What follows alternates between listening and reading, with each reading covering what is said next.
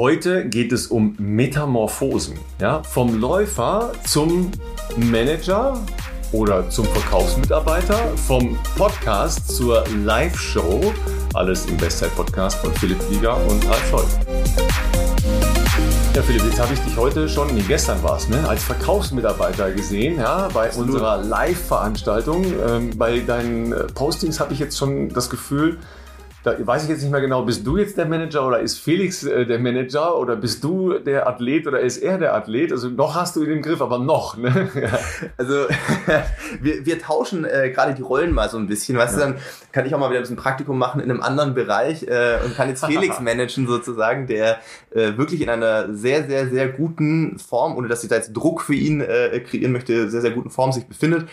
Ähm, das kann ich hier ja mal leaken. Ähm, ich habe es auch auf Strava geschrieben. Ähm, also ich habe äh, mich spontan, äh, naja, überreden ist vielleicht der falsche Ausdruck, äh, schnell überzeugen lassen, ihn bei seinem letzten Longrun am vergangenen Sonntag zu begleiten.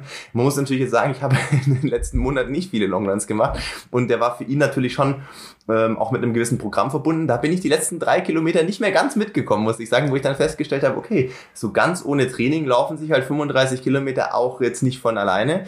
Ähm, aber grundsätzlich bin ich wieder ein bisschen äh, positiver gestimmt, was so die sportlichen ähm, Ambitionen anbelangt, beziehungsweise dass ich einfach jetzt merke, so, äh, ich glaube, die, die, die schwierigere Phase jetzt nach äh, Corona scheint überwunden zu sein.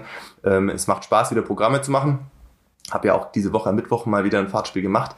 Ähm, das war cool, das hat Bock gemacht. Und ähm, ja, jetzt natürlich hier in Frankfurt, wir sitzen heute äh, am Tag nach unserem Live-Event hier zusammen in äh, meinem Hotelzimmer. Ähm, also eine der seltenen Gelegenheiten, dass wir uns mal persönlich sehen, also physisch äh, gegenüber sitzen. Und, äh, und natürlich hatte ich gestern auch gleich die Gelegenheit genutzt, bei Just Wiebelhaus im Frankfurter Laufshop hier natürlich hier verkaufsmäßig ähm, einzugreifen. Also, äh, bevor wir zu unserem Event kommen, äh, was ja heute auch noch bei uns äh, nachklingt, logischerweise, Klar. und vielen Dank auch an, an euch zu Hause. Wahnsinn. Es ist wirklich crazy, wie ihr da mitgegangen seid Voll. und ähm, wie ihr auch uns da Rückmeldungen gegeben habt. Das ist für uns unglaublich spannend, da kommen wir sicher gleich zu. Aber wir haben ja sehr viele Hinweise auch aus der Community bekommen, die ähnliche Verläufe hatten wie ja. du, also sehr lange mit erhöhtem Puls zu tun hatten. Gestern ja, auch jemand da gewesen? Genau. Ähm, aber auch mit nicht ganz so erhöhtem Puls bei intensiven Einheiten. Ja. ja. Hast du das schon irgendwie ergründen können? Weil das war ja bei dir jetzt ähnlich in den letzten Wochen. Äh, guter Punkt. Äh, es ist interessant, das habe ich natürlich jetzt noch nicht so, äh, so einen langen ähm, Erfahrungszeitraum, weil ich erst quasi letzte Woche oder vor einer Woche mein erstes kleineres, ich sage jetzt mal, Programm gemacht habe, 20 Mal, ähm, also eine Minute schnell, eine Minute locker im Wechsel.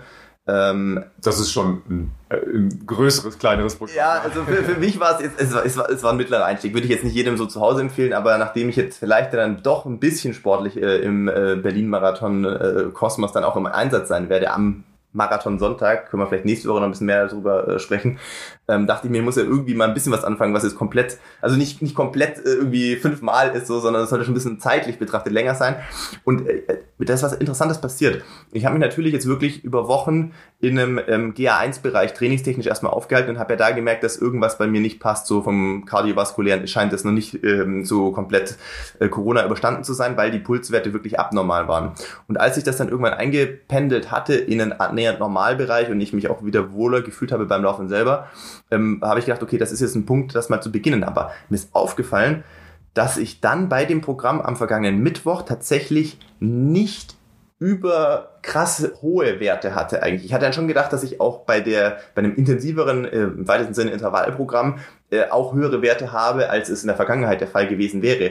Da gibt es vielleicht zwei Erklärungsansätze. Entweder ich bin nach so einer langen Zeit ohne intensiverem Training nicht sofort in der Lage, äh, in dem Bereich überhaupt zu trainieren, mhm. weil die Fitness dafür nicht da ist. Das wäre ein Erklärungsansatz. Oder es ist tatsächlich so ein Phänomen, was da besteht. Weil Mittwoch, also diesen Mittwoch sozusagen, war das Programm nicht nur eine ganze Ecke schneller, sondern auch 10 Minuten länger. Ich hatte jetzt 50 Minuten Tempowechsel in anderen, ähm, andere Bauweise, andere, andere Konstellation. Ja, drei Minuten, zwei Minuten, eine Minute, 30 Sekunden und dann jeweils Blöcke dazu, ne? Genau, richtig, genau. Und ähm, war äh, sowohl vom Laufgefühl, als hat sich auf jeden Fall viel geiler angefühlt, hat sich viel kontrollierter angefühlt, es war schneller.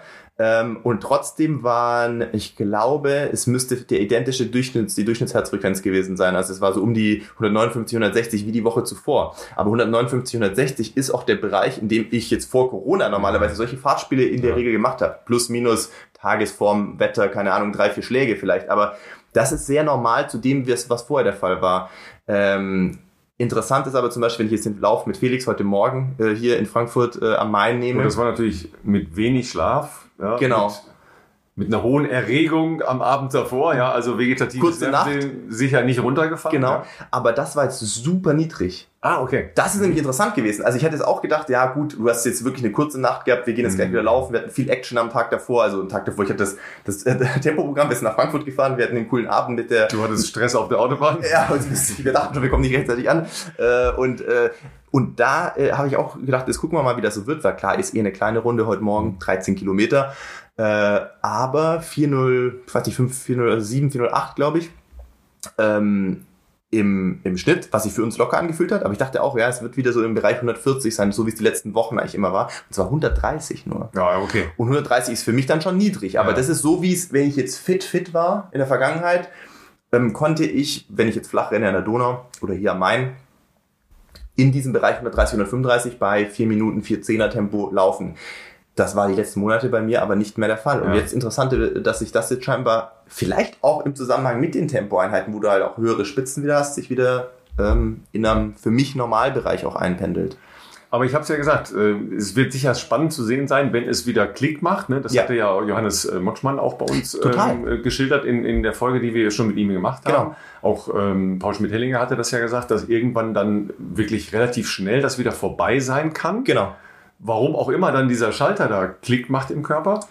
Und du hast ja sehr viel Grundlage trainiert jetzt zuletzt. Stimmt. Ne? Also ja, Grundlage, Grundlage plus ja doch ein bisschen ähm, ja, anspruchsvolles äh, Gelände, ja, ein bisschen so trailig. Ähm, Höhenmeter. Das ist natürlich jetzt schon eine Basis, die du da gebaut hast. Ne? Also sagen wir mal eher von der Herangehensweise her wirklich coole Basis gebaut, ganz anders als du das vorhattest, logischerweise. Ja, ja.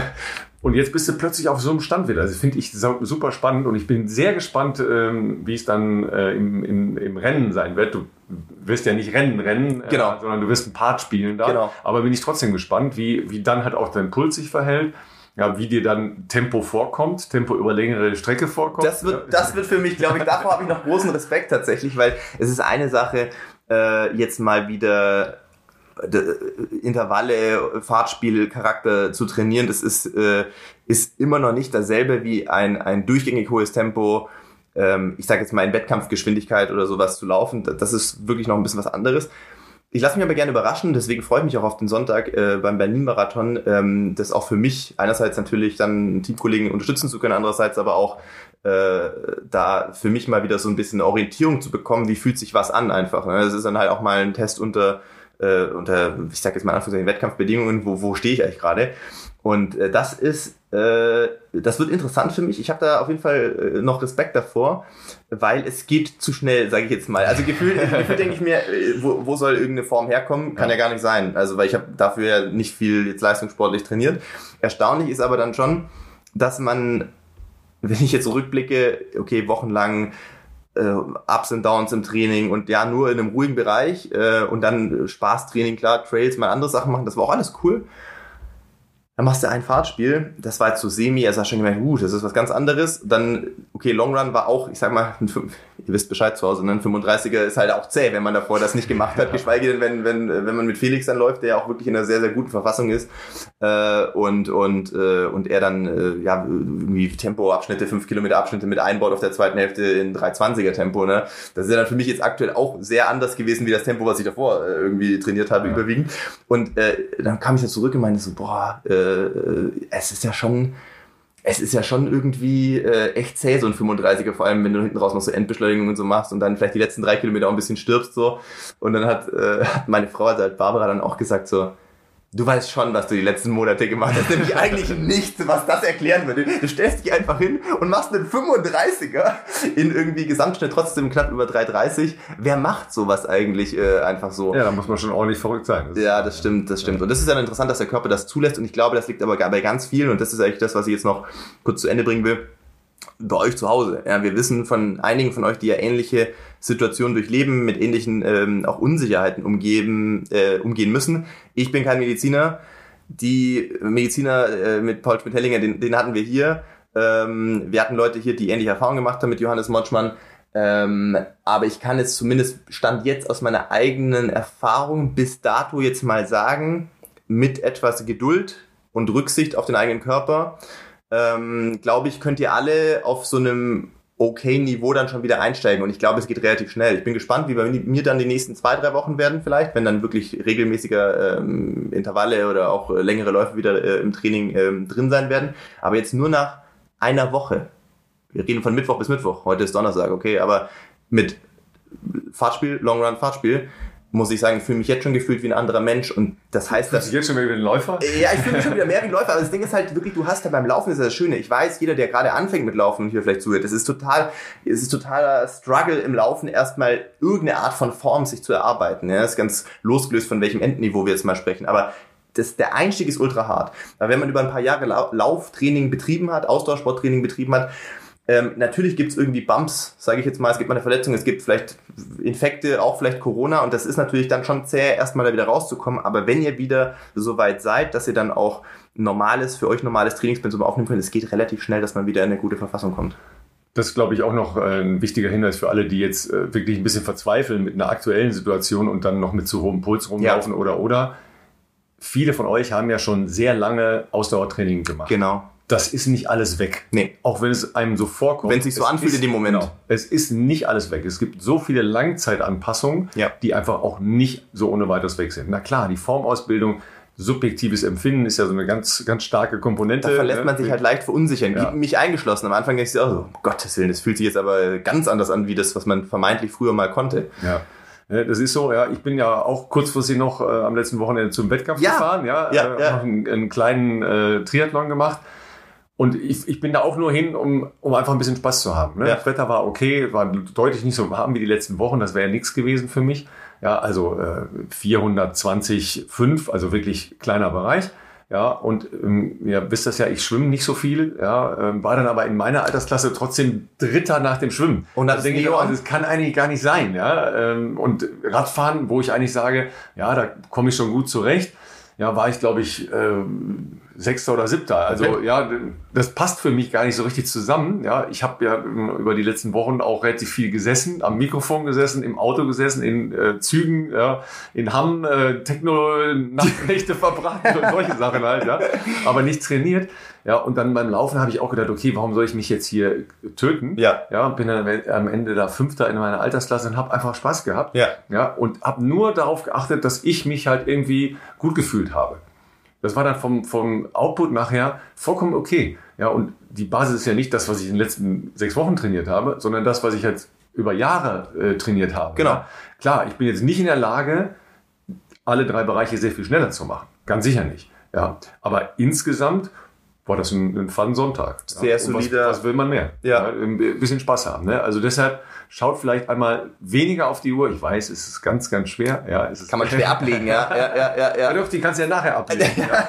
Da kannst du auf Strava hochladen und kannst sagen, ja, war doch nicht so schnell, wie ich mich gefühlt habe, oder war besser. Wesentlich schneller vielleicht sogar. Also whatever. Dann äh, müssen wir nochmal zurückgucken. Ne? Also ihr habt es ja heute Morgen tatsächlich geschafft, dann auch laufen zu gehen. Ja, ihr habt, also sagen wir mal, Felix hat nicht so glücklich ausgeschaut. Ja, du warst ein bisschen geflasht von, vom letzten, von gestern Abend. Noch, ich hatte auch ein paar Augenringe auf jeden Fall. da hat man schon gesehen, dass äh, das nicht ganz so viel Schlaf war, aber ähm, das ist ja das Schöne. Wir haben es auch schon öfters hier, glaube ich, im Podcast besprochen. Ich finde es immer schön. Jetzt, ja klar, in Frankfurt war ich auch schon öfters, aber es ist auch schön, einfach dann mal wieder in einer Stadt, wo man jetzt nicht ständig ist, äh, natürlich auch äh, eine Runde zu laufen. Das ist ja hier am, am Main auch äh, wunderschön. Äh, wir sind mehr oder weniger die Montagslauftreffrunde äh, gelaufen, die der Joost äh, beim Frankfurter Laufshop ja auch immer anbietet. Und ja, du, also in Frankfurt, ich muss sagen, äh, ist jetzt nicht verwunderlich. Du hast ja selber schon gesagt, auch gerade in der dunklen Jahreszeit ist die Strecke ja sehr beliebt, weil es beleuchtet ist. Es war heute Morgen äh, einiges los. Auf jeden Fall Läuferinnen und Läufer äh, en masse, vielleicht auch auf dem Weg zum Frankfurt-Marathon. Ähm, Klar. Wahrscheinlich ja. jetzt gerade auch in der heißen Phase, genau, ähm, war einiges los und ähm, war eine schöne Runde. Wir sind nicht so lang gelaufen. Äh, wir waren ja dann alle noch gemeinsam hier äh, sehr gut äh, frühstücken. Äh, schöne Grüße an Dominik, falls du auch dir diesen Teil noch anhörst. Du warst ja gestern beim Event sogar dabei, hast uns da ähm, dankenswerterweise eingeladen, war, äh, war super. Ähm, und genau, ansonsten ja, geht's für uns dann nachher äh, wieder zurück, beziehungsweise für mich geht's zurück nach Regensburg. Ähm, du musst ja, glaube heute hier noch arbeiten, genau. genau. Ja. Und dann äh, werden wir natürlich versuchen, all das äh, zusammenzufügen noch, ähm, was natürlich von gestern Abend noch war. Ähm, klar, einige von euch, also mehr als einige haben das ja auch auf äh, YouTube äh, tatsächlich im Livestream verfolgt, was wir sehr krass fanden, dass ähm, das so angenommen wurde. Wir, wussten da gar nicht genau, äh, haben die Leute da Bock, sich das abends reinzuziehen, ist ja dann doch irgendwie mal was anderes. Ähm, und dafür wurde ja auch ein nicht äh, unerheblicher äh, technischer Aufwand betrieben, äh, den Adidas ja äh, zur Verfügung gestellt hat. Das äh, hätte bei uns wahrscheinlich sonst den äh, Kostenrahmen gesprengt. Ähm, nee, das hat uns natürlich gefreut und klar, wir werden natürlich nachher äh, für Freitag dann das alles hier noch zusammenfügen, beziehungsweise Ralf wird das zusammenfügen. Ich füge da mal gar nichts zusammen. Besser, besser ist es. Äh, ich werde vielleicht noch einen schönen, einen schönen Text schreiben und mal gucken, was wir so an Fotos vom, vom, äh, vom Tag haben. Und ja, ich würde sagen, nachdem das jetzt ja relativ gut lief und wir bisher schönes Feedback bekommen haben, äh, nächstes Jahr Frankfurter Festhalle, oder? Also mindestens. Ich, ich, hab ja, ich bin ja erstmal für die Bädertour, ne? So, Oder so, ja, ja. Den, den Sommer an Nord- und Ostsee verbringen, ja, von einem äh, alten Kinosaal in den nächsten Ja, ja, ja. Ne? Nee, aber ernsthaft, ähm, wir, wir freuen uns natürlich auch auf Rückmeldungen von euch. Ja, wir haben natürlich schon ähm, relativ viel Rückmeldung aus dem unmittelbaren Bereich, also von den Leuten, äh, die da waren. Sorry, wir hatten leider nur eine äh, kleine Anzahl an Plätzen zur Verfügung aber auch von Leuten, die zugeschaut haben, bekommen. Aber es würde uns auch interessieren, äh, habt ihr oder euer Laufshop oder euer lokales Kino, keine Ahnung, Kino, ja, da, geiles äh, Setting, ja. Voll. vielleicht Bock ähm, auf so einen Abend, dann äh, lasst uns das gerne wissen. Ähm, ihr könnt euch aber auch erst die Folge anhören, ne? ob ihr sagt, naja, vielleicht doch nicht. Vielleicht lassen wir es doch besser.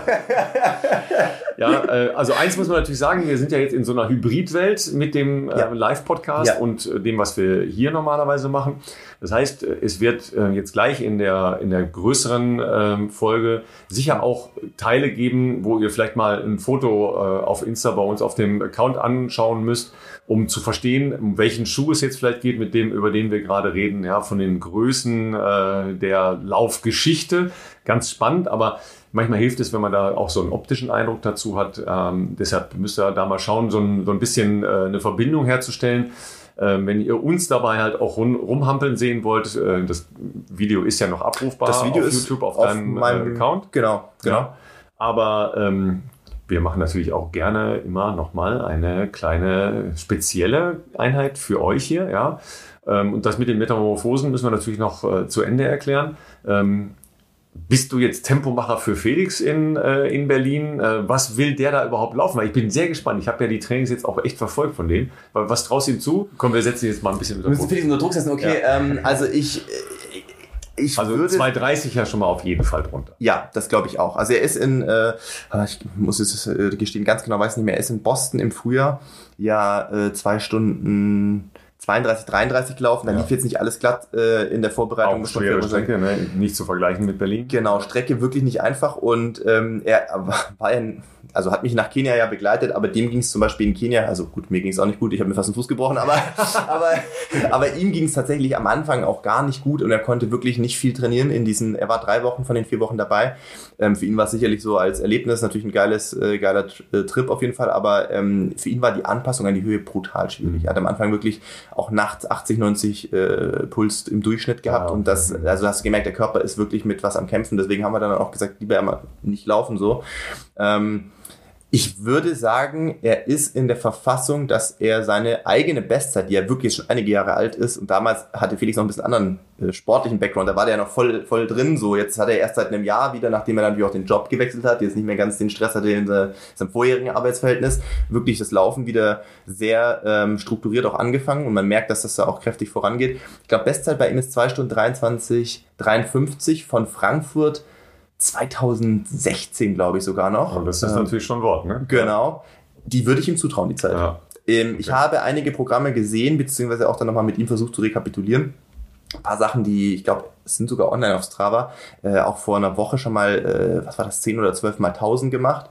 Äh, mit einer Minute Pause, die Ja. waren im Bereich von 307. Da hast du gar nicht mitgemacht, weil, weil das nicht Da, da, da, da, da, da direkt schon gesagt, also er hat dann gefragt, er, oder wusste, ich wollte mein erstes kleines Fahrtspiel machen. Äh, hat er gesagt, hey du, ich, ich würde aber auch Tausender machen, kannst auch bei mir mitmachen. Dann habe ich gesagt, was willst du denn machen? Ja, ich fange mal so bei 3, 10, 3,15 an und dann gucken wir mal, wie das so geht. Nicht so, ja, alles klar, viel Spaß, Felix, ich äh, gehe mal alleine. und äh, da- das lief gut. Also das ist ein Ding, wo ich dachte, hey, Felix, das ist sicherlich eines der Programme, klar, der hat natürlich früher als Mittelstreckler oft auch Tausender viel schneller gemacht, mhm. aber mit einer Minute Pause, zwölf Stück in dem Bereich. Ja, und ist, ten years later sind ten years later, ne? Das Alter geht auch an ihm nicht ganz spurlos vorbei, ähm, ist das schon ein Wort. Und dann haben wir festgestellt am Sonntag, als wir noch äh, Kaffee und Kuchen äh, bei äh, uns zu Hause quasi dann gegessen haben nach dem äh, Long Run, ähm, dass tatsächlich der gemeinsame Lauf, den wir da gemacht haben, sein zweitschnellster, glaube ich, hat er gesagt, Long Run ever mhm, war. Okay. Und der andere war natürlich aus einer ganz anderen Ära, also von mhm. vor zig Jahren. Und da habe ich auch gesagt, also ich glaube, das alleine sollte dir, glaube ich, schon äh, vergegenwärtigen, dass du in einer wirklich ähm, für dich wirklich sehr guten Verfassung bist. Ein Problem wird noch ein bisschen sein, ähm, Felix hat eigentlich äh, Marc Milde versprochen, also dem Race Director des Berlin-Marathons, so ist er an seinen Startplatz gekommen, dass er gerne eine äh, Frauengruppe pacen wird. Mm, okay. Und äh, momentan, äh, also es variiert noch sehr stark zwischen, es hieß vor zwei, drei Wochen noch, du kannst die schnellste Frauengruppe pacen. Dann hat Felix gemeint, was wollen die denn? Was wollen die denn laufen? 222, nee, unter 22. Ja, genau, unter 22 in der Pace. äh, okay, äh, ich glaube, ich muss noch ein bisschen mehr trainieren. Und, und, äh, und jetzt war der letzte Stand, dass er, glaube ich, eine, eine Russin, Weißrussin, ich weiß gar nicht mehr genau, pacen soll, die 224 läuft. Da habe ich schon gemeint, vielleicht gibt es ja was dazwischen, äh, eine Gruppe noch. Ähm, ich glaube, da muss er mit Marc nochmal sprechen. Ähm, 224 ist halt auch insofern, also mal davon ausgehen, der hätte die Form tatsächlich unter 224 zu laufen. Dann hast du ja aber an dem Moment ja, du läufst ja nicht nur für dich, sondern du hast ja auch eine Verantwortung und Aufgabe, die er ja, also so ist er ja auch dann wirklich bestmöglich für, für die Frauengruppe dann äh, erfüllen möchte. Das heißt aber auch, theoretisch du würdest es schaffen. Jetzt gehen wir mal davon aus, du wirst on point 224 laufen können und deine Bestzeit ist sieben Sekunden schneller. Ist ja auch eine ganz komische Situation, weil normalerweise laufen Du kannst ja dann auch nicht wegsprinten. Genau, das ja. ist es. Ich gesagt, Möglichst noch im Kamerabild. Ich, ja. ich sehe das schon, ich sehe schon kommen, so Brandenburger Tor ziehst du an und sprintest die Frauen weg.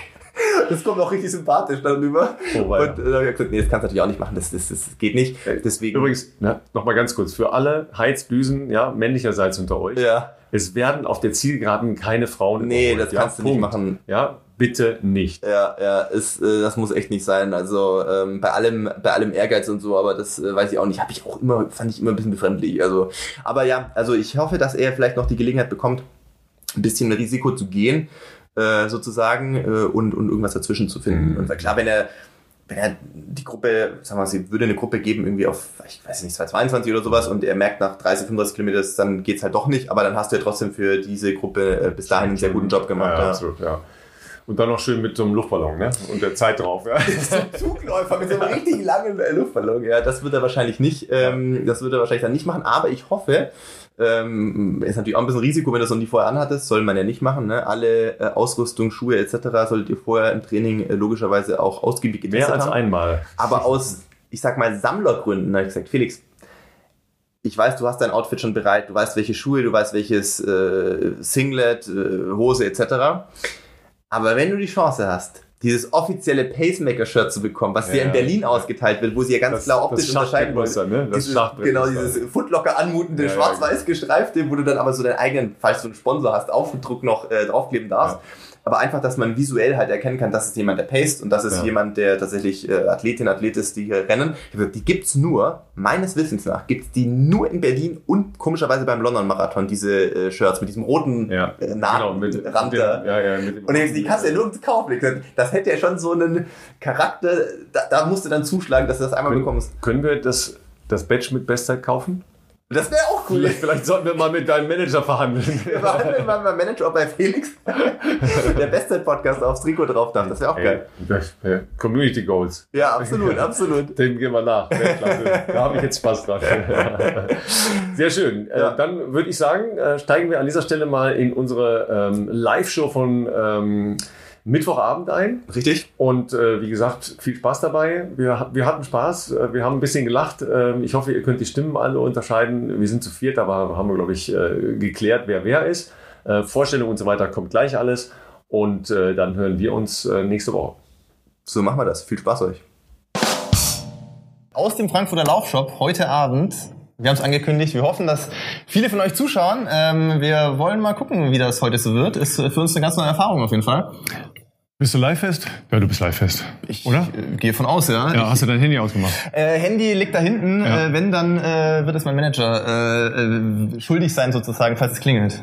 Das wäre die erste Live-Veranstaltung, bei der ich mein Handy ausmachen würde. Also auch heute bleibt bei Ralf Wer mir was schicken will, gerne immer. Ja. Außerdem sind natürlich Gäste hier. Wir freuen uns sehr, dass ihr alle da seid. Ja. Herzlich willkommen.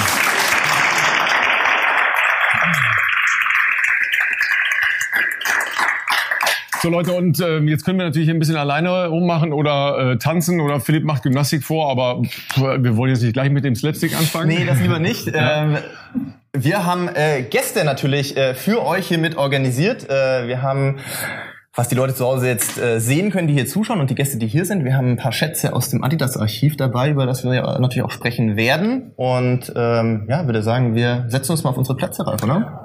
Und begrüßen natürlich äh, ganz besonders den Mann, der hm, hier zu Hause ist, also grob gesprochen, äh, der sicher mehr Lauferfahrung hat als ich. Äh, bei Philipp bin ich nicht ganz sicher, aber die Jahre machen es da vielleicht. Ja, und der eine Menge weiß. Nicht nur über die Menschen, die in diesen ähm, ganz besonderen Schuhen unterwegs waren, sondern auch über die Entwicklung über die Jahrzehnte hinweg. Udo Müller, herzlich willkommen.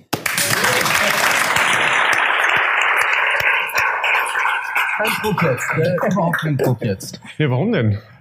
Wieso Druck? Hast du Druck? nee. Es ist schön, wieder zurück in der Heimat zu sein, wo alles mal in den frühen 80ern als Läufer begonnen hat. Ja, ja ähm, wir hatten natürlich, ähm, wir haben über dich auch schon mal bei uns im Podcast gesprochen, zumindest gestreift. Und wir haben natürlich erzählt, dass ich vor einigen Monaten ja das große ich sage jetzt mal, Privileg auch hatte, äh, Heile äh, sprechen zu dürfen. Kindheitsidol ja. von mir natürlich. Ja. Ähm, du kennst ihn aber schon wesentlich länger und du kennst auch andere, sag ich mal, Weltstars schon wesentlich länger. Ähm, mhm. Und da werden wir natürlich mit dir drauf zu sprechen kommen, wie das kommt, was dein Job so war. Ähm, wir haben Sehr gerne. Ähm, wie schon angekündigt, du hast ein paar Sachen mitgebracht. Das sehen natürlich die Leute, die den Podcast jetzt nur hören, nicht. Ähm, wir haben von dir im Vorfeld äh, Handschuhe bekommen, weiße Handschuhe. Ähm, warum brauchen wir weiße Handschuhe? Ja, ich denke mal, es gibt zwei Sachen. Zum einen sind natürlich solche Schuhe, wenn man verschwitzte Hände hat, man ist ein bisschen nervös jetzt vielleicht, ist eine Hilfe. Aber manchmal kriegen wir auch alte Produkte und das ist vielleicht auch ein gewisser Selbstschutz. Also es kommt drauf an, was an Produkten wir bekommen. Aber es ist einfach wir haben über 40.000 Produkte im Adidas Archiv und äh, wir versuchen die so gut es geht natürlich haltbar äh, zu bewahren für die Nachwelt. Junge Designer kommen, die einfach anfangen, die was aus der Vergangenheit lernen wollen und das neu interpretieren wollen. Es gibt andere, und da gehöre ich dazu, die verbinden natürlich mit solchen Sachen einfach Geschichten, die ich selber, mein Papa hat mir viele Geschichten zum Beispiel über Emil Sattelbeck erzählt.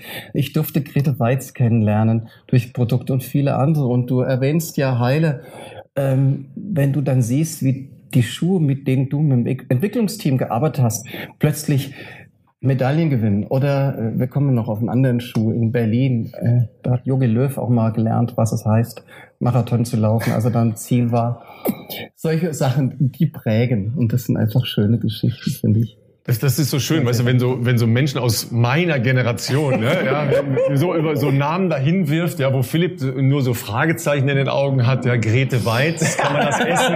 Ja, also, bei Heile kommst du ja gerade mit, ne? So, du meinst so alterstechnisch, dass ich jetzt noch auf. Äh, ich habe jetzt gerade gesagt, dass du ein junger Hüpfer bist. Das ja, musst du ja, jetzt absolut, genießen, absolut. Junge. Absolut, aber ähm, natürlich, ich glaube, viele, die hier sitzen und irgendwie Laufenthusiasten äh, sind, davon gehe ich jetzt mal aus, werden die Namen natürlich äh, gehört haben, weil es natürlich Legenden sind und äh, die, ich fall dir jetzt ins Wort, das ist unhöflich. Nee, das ist vollkommen in Ordnung. Sam Parson, der jetzt nicht schlecht war bei der EM. Ich hab's gesehen, der war bei uns im Archiv, ja. hat eine tolle Führung bekommen und war zum Schluss dann, fragte fast, habt ihr nichts von Emil Satopek? Und ich dachte mir, nee, kannst du nicht bringen, die alten Geschichten. Weil die denken, junge Generation, ne? So. Also Philipp, Challenge is on. Ja, ich, ich komme gerne vorbei. Ich habe vom Adidas Archiv tatsächlich nur diese legendären Stories natürlich schon gehört, was ihr ja. alles habt.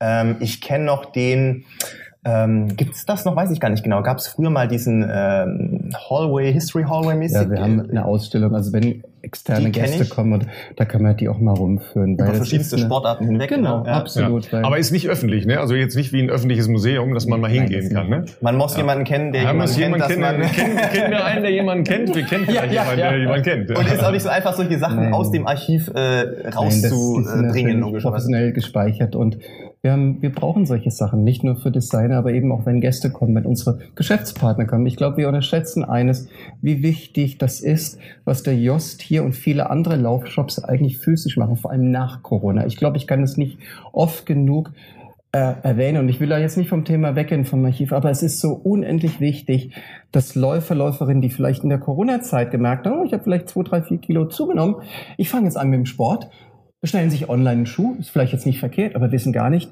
dass es gerade das Instrument ist, das am allerwichtigsten ist, auch Verletzungen zu verhindern. Und da auch zum Beispiel, das ist das Schöne, wir archivieren ja auch zum Beispiel die Sachen, die vielleicht bei uns nicht so glücklich liefen. Die Testschuhe, die die Athleten zurückgebracht haben, wo wir gemerkt haben, oh, war vielleicht eine Sackgasse, wie können wir es anders machen, können wir es besser machen. Also die Schuhe, die du jetzt heute trägst, ähm, das sind andere Creation Teams, aber die gucken natürlich auch, wie sahen die Schuhe aus, die Gret oder Heile oder, oder andere vor ihnen 20, 30 Jahre benutzt haben. Das ist spannend. Also ich bin ja fast noch mehr an den äh, Prototypen interessiert, die nie auf den Markt gekommen ist. Ja, dass man mal so ne, spacige, spacige Entwürfe sieht oder ja auch äh, mechanische oder äh, mhm. eben orthopädische ähm, Richtungen, die es nie geschafft haben auf dem Markt. Manchmal hat man ja den Eindruck, ah, da kommt mir wieder was zurück. Ja, wir, wir kommen ja da mhm. sicher gleich nochmal drauf, äh, wann mhm. das eigentlich angefangen hat mit, äh, mit Platten in Schuhen und mit Carbon und so weiter. Ja. Mhm. Das ist schon sehr viel länger her, als jetzt wir von der großen äh, Revolution in, in der Schuhindustrie sprechen. Ähm, aber lass uns nochmal bei Heile anfangen, ne? weil das ist ja sein Held, weißt du ja. Ne? Mhm. ja. Stuttgart, oder? Erst einmal Heile gesehen? In live und, in äh, und rennend? Ja. äh, in der äh, Hans-Martin-Schleierhalle. Ähm, da gab es früher, da gibt es leider nicht mehr, äh, mit Karlsruhe gab es ja auch in Stuttgart ein absolut hochklassiges ähm, Weltklasse-Indoor-Sportfest. Ähm, und da habe ich Heile laufen sehen, ich glaube damals 3000 Meter war das. Und da war es so, dass die äh, Nachwuchsathletinnen und Athleten, die damals in so einem Landeskader waren, das hieß F-Kader quasi, dass wir da umsonst sozusagen äh, zu diesem Sportfest durften, um halt natürlich hautnah ähm, Weltklasse-Sport zu erleben. Und ja, ich weiß, also wenn man ihn sonst aus dem Fernsehen schon kannte, aber dann mal live hat laufen sehen, das geht ja vielen so, glaube ich, wenn du dann halt in der Halle auch nah dran bist und diesen Speed auch siehst, mit dem die 3000 Meter rennen. Das sieht im Fernsehen ja schon krass aus, aber wenn du halt an dieser Bande stehst, so, das ist ja einfach gigantisch. Und wie er sonst ja auch oft rüberkommt, also ihm fliegen natürlich die Herzen zu, weil er mhm. so ein, er ist so easygoing, immer, äh, immer am Lachen und, und äh, sehr umgänglich und ähm, hat mich auch damals dann nachträglich ähm, äh, nachhaltig beeindruckt, muss ich sagen. Äh, und natürlich auch den Werdegang dann vom Bahnläufer zum Marathon Marathonläufer äh, verfolgen lassen. Wir haben in den 90er Jahren einen, einen, einen Spike-Schuh für ihn gemacht.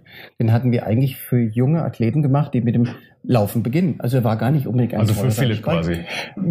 Damals ja dann schon, aber in Jahren. Ja. Kommt auch an wann in den 90ern. Ja, wir, haben sehr, sehr klein, aber. wir haben den Schuh und ich habe ihn erst spät kennengelernt. Ich habe ihn erst kennengelernt 1999 war das. Mhm. Drei Jahre nachdem er Gold gewann mhm. in Atlanta. Aber er lief ja. dann diesen Schuh. Aber wir haben dann die Entwicklung von ihm natürlich auch gesehen. Auch sein zweiter Versuch, dann, als er dann zweite Goldmedaille bekam, dann hat er vorher durch ein falsches Training Achillessehnenprobleme, da haben wir einen Spezialschuh gemacht mhm. für, für Sydney.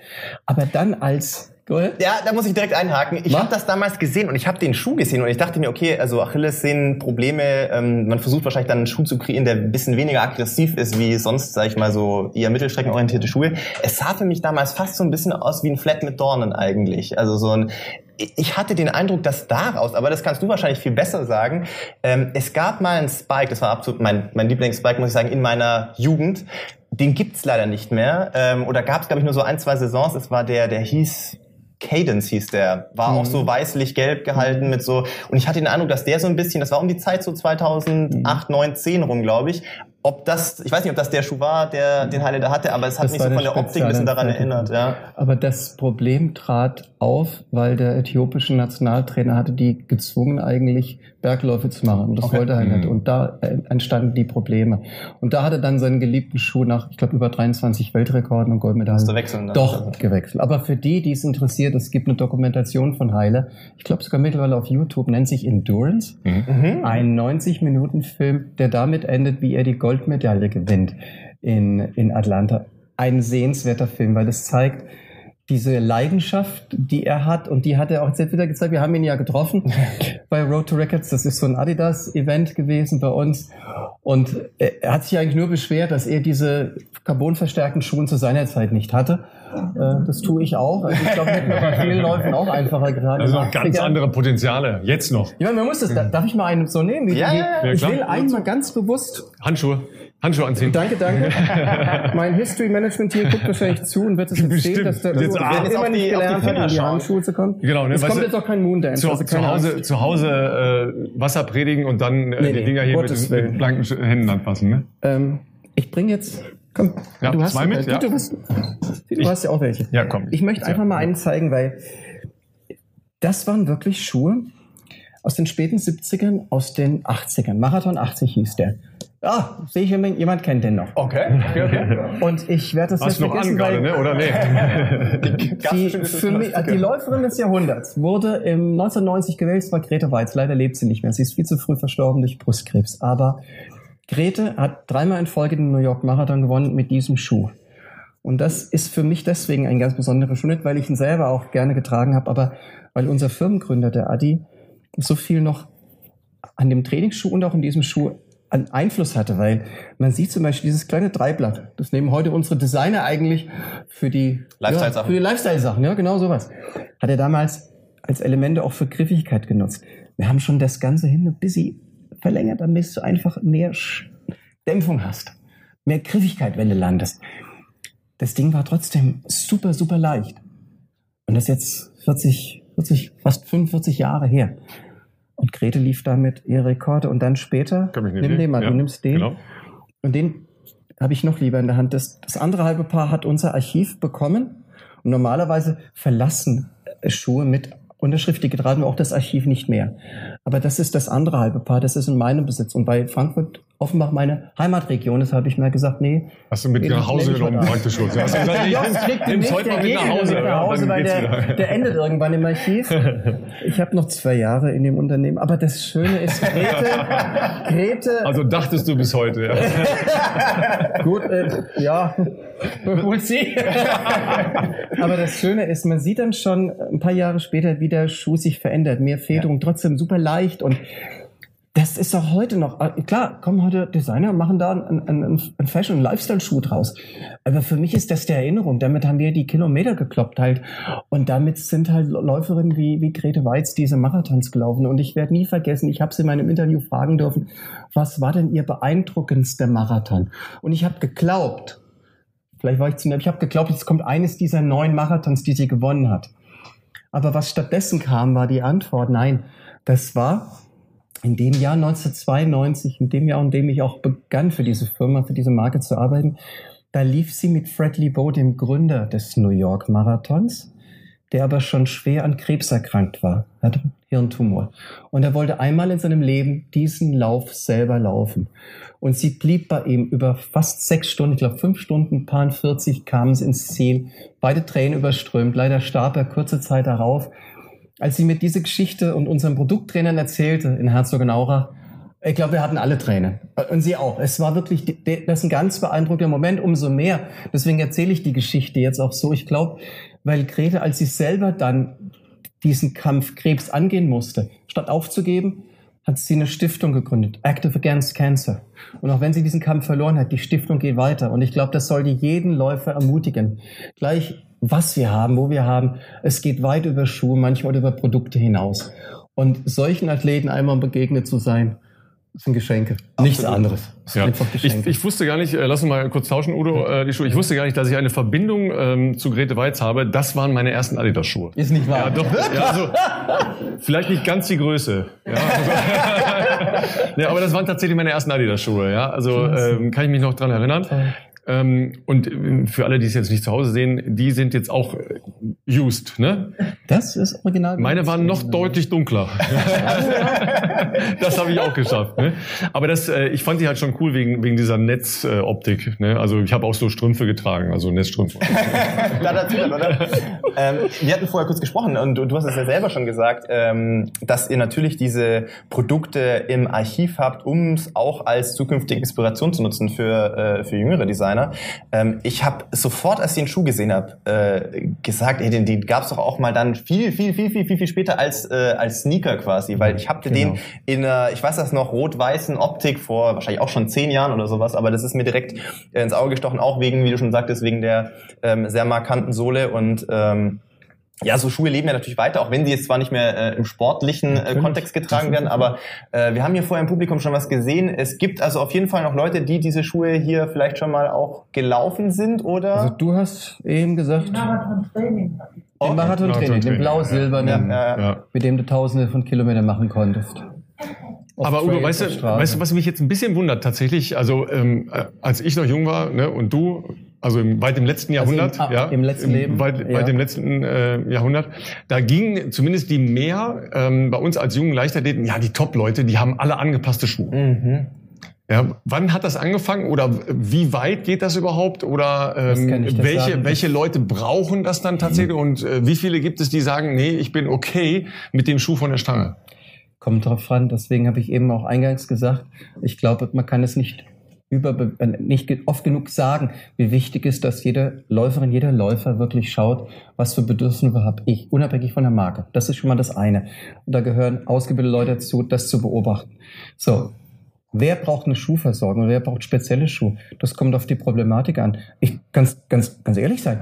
Der Heiler hat die Schuhe von der Stange am Anfang getragen mhm. und hatte keine Probleme. Ja. Außer auf dieser extrem harten Bahn in Atlanta, wo er sich ein paar Blasen geholt ja, hat. Ja. Aber das wusste er auch, dass das die Bahn war. Später, als er dann Achillessehnenprobleme hat, hat er den Vorteil gemerkt. Und so handeln wir es heute noch. Das geht auf unseren Firmengründer zurück. Der hat schon immer, ich glaube, wenn ja Geschäftsleute zu Adidas kamen, hat er seinen Hund genommen und war nicht gesehen. Wenn aber Athleten in der Stadt waren, dann war das erste, entweder wurden sie von seiner Frau oder der Haushälterin bekocht und dann wurde über Schuhe oder Produkte geredet. Aber der Athlet, der Athlet war das Wichtigste. Mhm. Und ihm war das auch egal, welche Sporte. Ich glaube, das war das Genie Adidasler, in jeder Sportart eine gute Beobachtungsgabe zu haben. Design für ihn war Funktion. Und die Funktion war das Entscheidende, wie kann ich einen Mensch schneller machen? Wo kann ich auch eine Verletzung verhindern? Ich mache jetzt einen kurzen Ausflug in den Fußball. Vor, vor kurzer Zeit ist Uwe Seeler gestorben. Der hatte eine Achillessehnenriss als Fußballer. Das ist, war damals das Ende der Karriere. Mhm. Aber anstatt aufzugeben, hat er sich rein gepusht und als er massive Schmerzen und eine geschwollene Achillessehne hatte nach der Operation, hat Adi an dem Fußballschuh hinten eine Schnürung dran gemacht mit einer Polsterung, damit er sich das selber so anpassen konnte, dass er wieder spielen konnte. Und also das praktisch, die, praktisch die Kappe hinten aufgeschnitten und eine Schnürung die Kappe dran gemacht. Hinten dran, da wo diese, diese siehst das, da siehst du das und da konnte man das letztendlich anpassen. Das nehmen wir heute als Idee oft auf. Total. Ähm, fallen mir spontan sehr viele Modelle ein, die ich sehr selber nutze, wo ja. das inzwischen so ist äh, und wo auch viele äh, Kollegen, Trainingslager ist immer so ein äh, Ort, wo man sich auch immer gerne austauscht mit Kollegen aus allen möglichen Ländern, die ja zum Beispiel in Kenia unterwegs sind, ähm, dass das viele Leute äh, gerne tragen, die äh, tatsächlich Achillessehnen, ich sage jetzt mal, geschädigt oder angeschlagen sind. Da fallen mir die ganze Solar-Modelle ein oder der Ultra Boost oder so für die äh, Schuhe, mit denen wir auch die meisten Kilometer letztlich laufen. Die Belastung ist ja unendlich gestiegen, der Trainingsumfang und, und, und. Und ich glaube, das müssen wir auch berücksichtigen. Auch sind die Materialien besser geworden, haltbarer. Aber nichtsdestotrotz, du musst einfach beobachten, kommt der Athlet mit dem Produkt klar oder hat er Probleme? Und wenn es Probleme gibt, wo setze ich an? Ist es eine Physiotherapie oder ist es tatsächlich eine Schuhversorgung? Ist es ein Material, das sich ändern muss? Das ist so komplex geworden, aber wir haben andere Methoden heute, das gut anzugehen. Kannst du so einen Punkt markieren, wo das angefangen hat mit, äh, mit ähm, individuell angepassten du Sohlen? Du jetzt aber von, äh, also du meinst es in generell überhaupt der Trend, dass man genau, das gemacht das, hat oder ja, für Athleten? Dass, dass es irgendeinen so einen also Punkt gab, ja. Die alten Schuhmacher haben gesagt, das hat Adi von der allerersten Stunde angemacht. Mhm. Das Individuelle war ihm das Allerwichtigste. Und genau das ist das Schöne heute, dass wir heute auch in der Lage sind, aber da brauchen wir natürlich auch solche Fachhändler hier, die einfach sehen, aha, der oder diejenige hat das und das Bedürfnis, also mache ich das und das als Lösung. Ja. Und wir machen das halt heute professionell mit Sportwissenschaftlern. Wir gehen vorher schon in der Biomechanik rein, schauen uns das an. Wir haben natürlich auch einen anderen Zugang zu anderen Materialien. Ähm, und da muss es auch noch nachhaltiger sein. Auch, auch das sind einfach Punkte. Ich meine, ich habe mich bewusst äh, auf, auf Schuhe aus der Vergangenheit reduziert, weil ich einfach gedacht habe, auch als jemand, der seine besten Zeiten in den 80ern hatte und dann das beobachtet hat, wie als sich Sportschuhe... Ja, als Sportler. Oder als Wannabe-Läufer, der, der nicht ganz so gut war wie... Aber ich glaube, es ist viel besser, wenn du das einfach aus deiner Sicht beschreibst. Ich glaube, da bist du viel authentischer, weil du spürst es in deinem Training heute was tut dir gut oder wo ist Verbesserungsbedarf? Ja, also ich kann jetzt nicht mehr über solche Schuhe tatsächlich äh, aus eigener Erfahrung sprechen, die gab es ja damals schon nicht mehr, aber ähm, für uns ist natürlich dieser technische Fortschritt, wir haben es vorher kurz gesprochen, ich glaube der größte technische Fortschritt der letzten Jahre für uns, die jetzt sehr wettkampforientiert natürlich laufen oder äh, in meinem in meinem Bereich jetzt äh, ähm, das als Beruf haben, das war natürlich schon diese Einführung. Ralf hat es zu Recht gesagt, man kann es nicht nur auf das Carbon runterbrechen, es ist sicherlich äh, die ähm, mhm. Symbiose mit dem äh, Schaum, ähm, was für uns schon nochmal ein krasser Gamechanger war, weil da müssen wir nämlich genau über den Schuh, den jetzt gleich der Udo hier nochmal holt, sprechen. Das war einer meiner langjährigen wirklich Lieblingsschuhe auch und äh, offensichtlich von Heile auch, weil da steht auch was aufgedruckt auf dem Schuh, mhm. nämlich äh, zwei Stunden, drei Minuten und Er war 2008 von euch in, in Berlin. Vielleicht selber am Start. Nein. Du eine anderen Ich wollte gerade sagen, ich, äh, Ralf mit Sicherheit, weil der hat, glaube ich, äh, den Berlin-Marathon kommentiert seit 1980. Also, nee, das nicht, das, das nicht ganz, aber äh, ich weiß gar nicht, wer das erste Mal kommentiert hat. Ist so 90er noch? Ähm, ja, 90er auf jeden Fall, aber dann mit Gerd Rubenbauer zusammen. Da okay. war ich dann auf dem, äh, auf dem Motorrad. Oh, okay. Genau. Ja, bin auf dem Motorrad mitgefahren. Meine Lieblingsgeschichte, äh, ja, Takahashi, die Japanerin, ähm, Japaner mit einem riesen Aufwand da, ja. Wir großer äh, Kamera- und Ü-Wagenpark und Helikopter, also fast so wie heute hier, ja. Nicht, nicht ganz so, aber fast so wie heute hier. Und dann war es neblig. Oh, okay. Aber richtig neblig, ja. Und es gab keine Bilder, nur die stationären, die wirklich nur an wenigen Punkten in der Stadt sind. Das ist auch heute noch so. Und es gab eine Technik, die die Japaner dabei hatten, ja, ähm, die man hier in Frankfurt zum Beispiel, die wir als HR hier in Frankfurt auch nutzen die über einen Signalverstärker auf dem Hochhaus geht. Ja, man spiegelt dann das Signal über äh, so bestimmte Spiegel über Hochhäuser. Und das hatten die Japaner mitgebracht, weil sie Takahashi ja natürlich die ganze Zeit im Bild haben wollten. Und dann hatten wir Takahashi auch die ganze Zeit im Bild. So war das ganz einfach. Ja. Und dann bin ich die ganze Zeit neben Takahashi hergefahren. Ja. Das war, äh, war auch cool, aber wir haben dann von dem Rest des Rennens sonst nichts mehr mitbekommen. Ja, Zieleinlauf. Ne? das war schon crazy, ja. Aber das heißt, du warst 2008 auch da als Heile damals? Das habe ich, glaube ich, kommentiert sogar, ja. Ich meine auch. Ja, ich bin Nein, relativ sicher. Ja. Hm. Heile hat fast fünf Jahre immer den Traum gehabt, einmal die 204 zu knacken. Ja. Mhm. Und ich habe es oft erlebt. Ich habe es scheitern sehen in London. Er hat nie aufgegeben. Und ich weiß es noch. An dem Morgen standen wir, es war ziemlich kühl, aber es war ein sonniger Tag. Wir standen am Startbereich und der Heile winkt unserer Gruppe zu und an der einen Hand macht er so und mit der anderen macht er so. Also 203. Ziemlich selbstbewusst. Lacht und dann ging der Startschuss. Und dann weiß ich noch, in dem VIP-Zelt, der Jogi Löw war so ein bisschen genervt, dass er permanent Autogramme geben musste. Und ich habe nur auf die Uhr geguckt. Ich wollte wissen. Halt, ne? Und dann sind wir irgendwann raus. Kerl, ja. Dann sind wir raus. Und ich wusste, wenn du am, das weißt du ja auch auf der Strecke, wenn Klar. du am Brandenburger Tor bist, hast du eigentlich eine Minute, wenn du ein Topläufer bist. Ja. Und es war 203. 203 ging der Heiler da durch. Und wir wussten, das wird knapp, das wird knapp, das wird knapp aber die Uhr blieb stehen bei 203,59. Er hat damals einen unserer allerersten Adisiro-Schuhe getragen und auf diesem, auf dieses, diesen Namen bin ich wirklich stolz, weil da hat ein also unser Entwicklungsteam wirklich alles dran gesetzt, alles wegzunehmen am Schuh, was unwichtig ist, alles mhm. funktionell drin zu lassen. Und ein paar dieser Adisiro-Schuhe hat er damals am Fuß gehabt und er hat die Zeit mit 203,59 ist alles richtig gemacht, hat uns den unterschrieben und den Schuh habe ich nicht bekommen von meinem Kollegen im Archiv. Also der bleibt Gab's zurück. Der, die würden jetzt, da würde jetzt wahrscheinlich hier ein Polizeikommando gleich kommen. Aber diesen Schuh, der ist, den haben wir dann zu seinen Ehren gemacht. Ein paar Jahre später haben wir dann seine Zeit drauf gedruckt, 203,59. Und mit so einem Modell ist er dann 211 auch gelaufen, aber nicht mit so einer Wahnsinnszeit. Mittlerweile gibt es weit bessere Zeiten, aber ich versuche hier einfach nur meine Geschichten zu erzählen, die ich so erlebte mit Athleten und dieses Abenteuer heile zu begleiten. Es war einfach und das hast du ja übernommen. Wir hatten dieses mal zu Besuch. Du hast weiter interviewt. Ja, ich habe ihn weiter interviewt und habe ihn natürlich dann auch gefragt, was er denken würde. Er hatte dann, äh, glaube ich, von euch den äh, jetzt aktuellen äh, Takumi Sen am Fuß, der natürlich ja auch schon äh, eine ganz andere Weiterentwicklung ist. Und habe ich ja, haben wir ein bisschen natürlich ja, rumgeflaxt auf der Bühne, aber schon gemeint, hey, mit dem Schuh wäre es dann nicht nochmal eine Überlegung, wieder einzusteigen. Also die 2-0, äh, 0-0 müsste der noch gebrochen werden, da hat er schon gelacht. Ja. Er überlegt sich zu Hause noch mal in Ruhe. Ähm, er hat aber auch gesagt, 2-0 kann er noch laufen, aber er endet nicht bei 42. Genau, ja. ähm, nee, also das waren auch für mich äh, die ersten Schuhe, mit denen ich ähm, Marathon gelaufen bin. Zwar einige Jahre später, aber es war damals ja auch noch diese äh, klassische Adios. Ich muss kurz überlegen, es war damals dann schon mit äh, Boostsohle. Ja. Genau.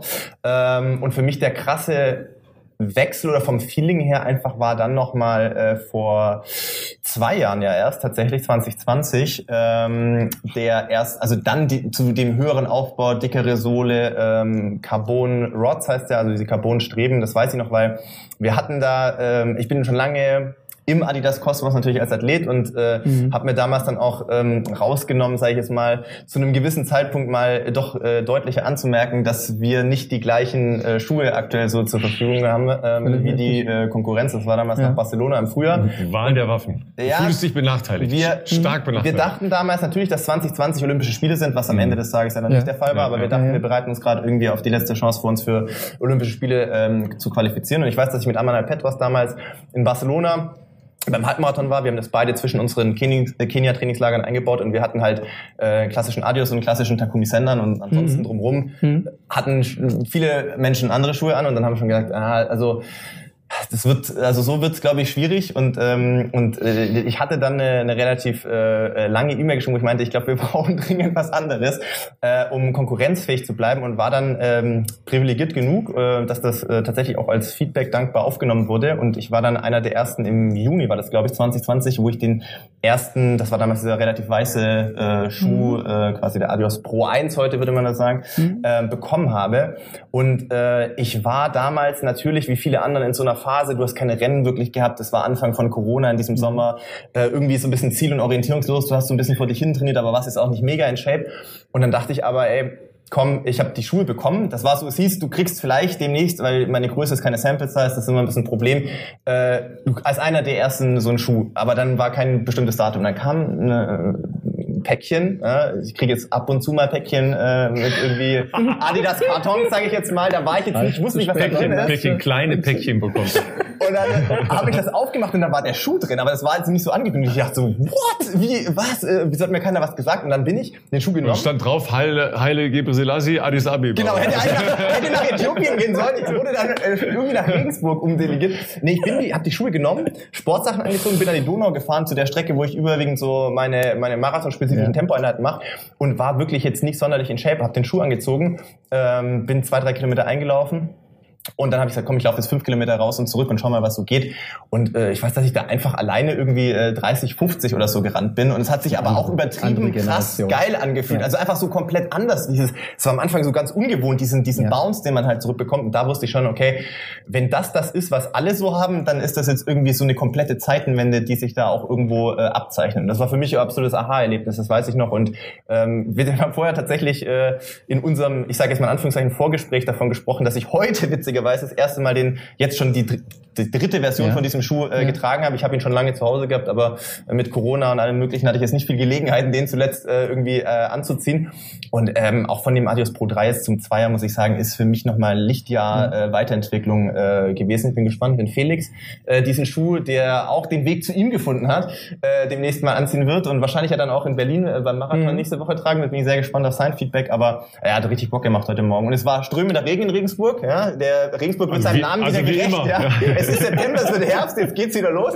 Es war strömender Regen, also das ist so geil, äh, heute Morgen einfach ja, mal wieder äh, ein bisschen ähm, zu ballern. Genau, dieses Entwicklungsteam. Du musst so viele Sachen berücksichtigen. Als wir damals mit Heile und auch mit den vielen keniatischen Läufern ge gearbeitet haben, war es uns wichtig, einfach noch mehr Griffigkeiten zu bringen, weil ja. du einfach mit einer rutschsicheren Sohle einfach eine bessere Transition hast. Äh, da kannst du viel machen, das war eins. Aber was wir jetzt mit diesen Carbonverstärkungen machen können, die wir auch dem menschlichen Mittelfuß anpassen, das ist, das ist sagenhaft. Also ja. das ist einfach ein Quantensprung in der Entwicklung. Ich, ich würde trotzdem, weil ich mitgebracht habe. Lass mich, lass mich kurz an der Stelle, weil ich an der Stelle sehr Bitte. gerne immer meine Lieblingsgeschichte erzähle. Ja, äh, ja, die geht so. Wenn du heute zu einem Tennistrainer hingehst, ja, und sagst, ich möchte gerne mal Tennis spielen, ja, ja und du bringst eine, eine Holzpatsche von Chibo mit, ja, also ein Holzschläger ja, mit einem relativ kleinen Kopf von Chibo, ja, dann sagt dir der Tennistrainer was? Ja, damit kannst du ja kein Tennis spielen, mhm. ja.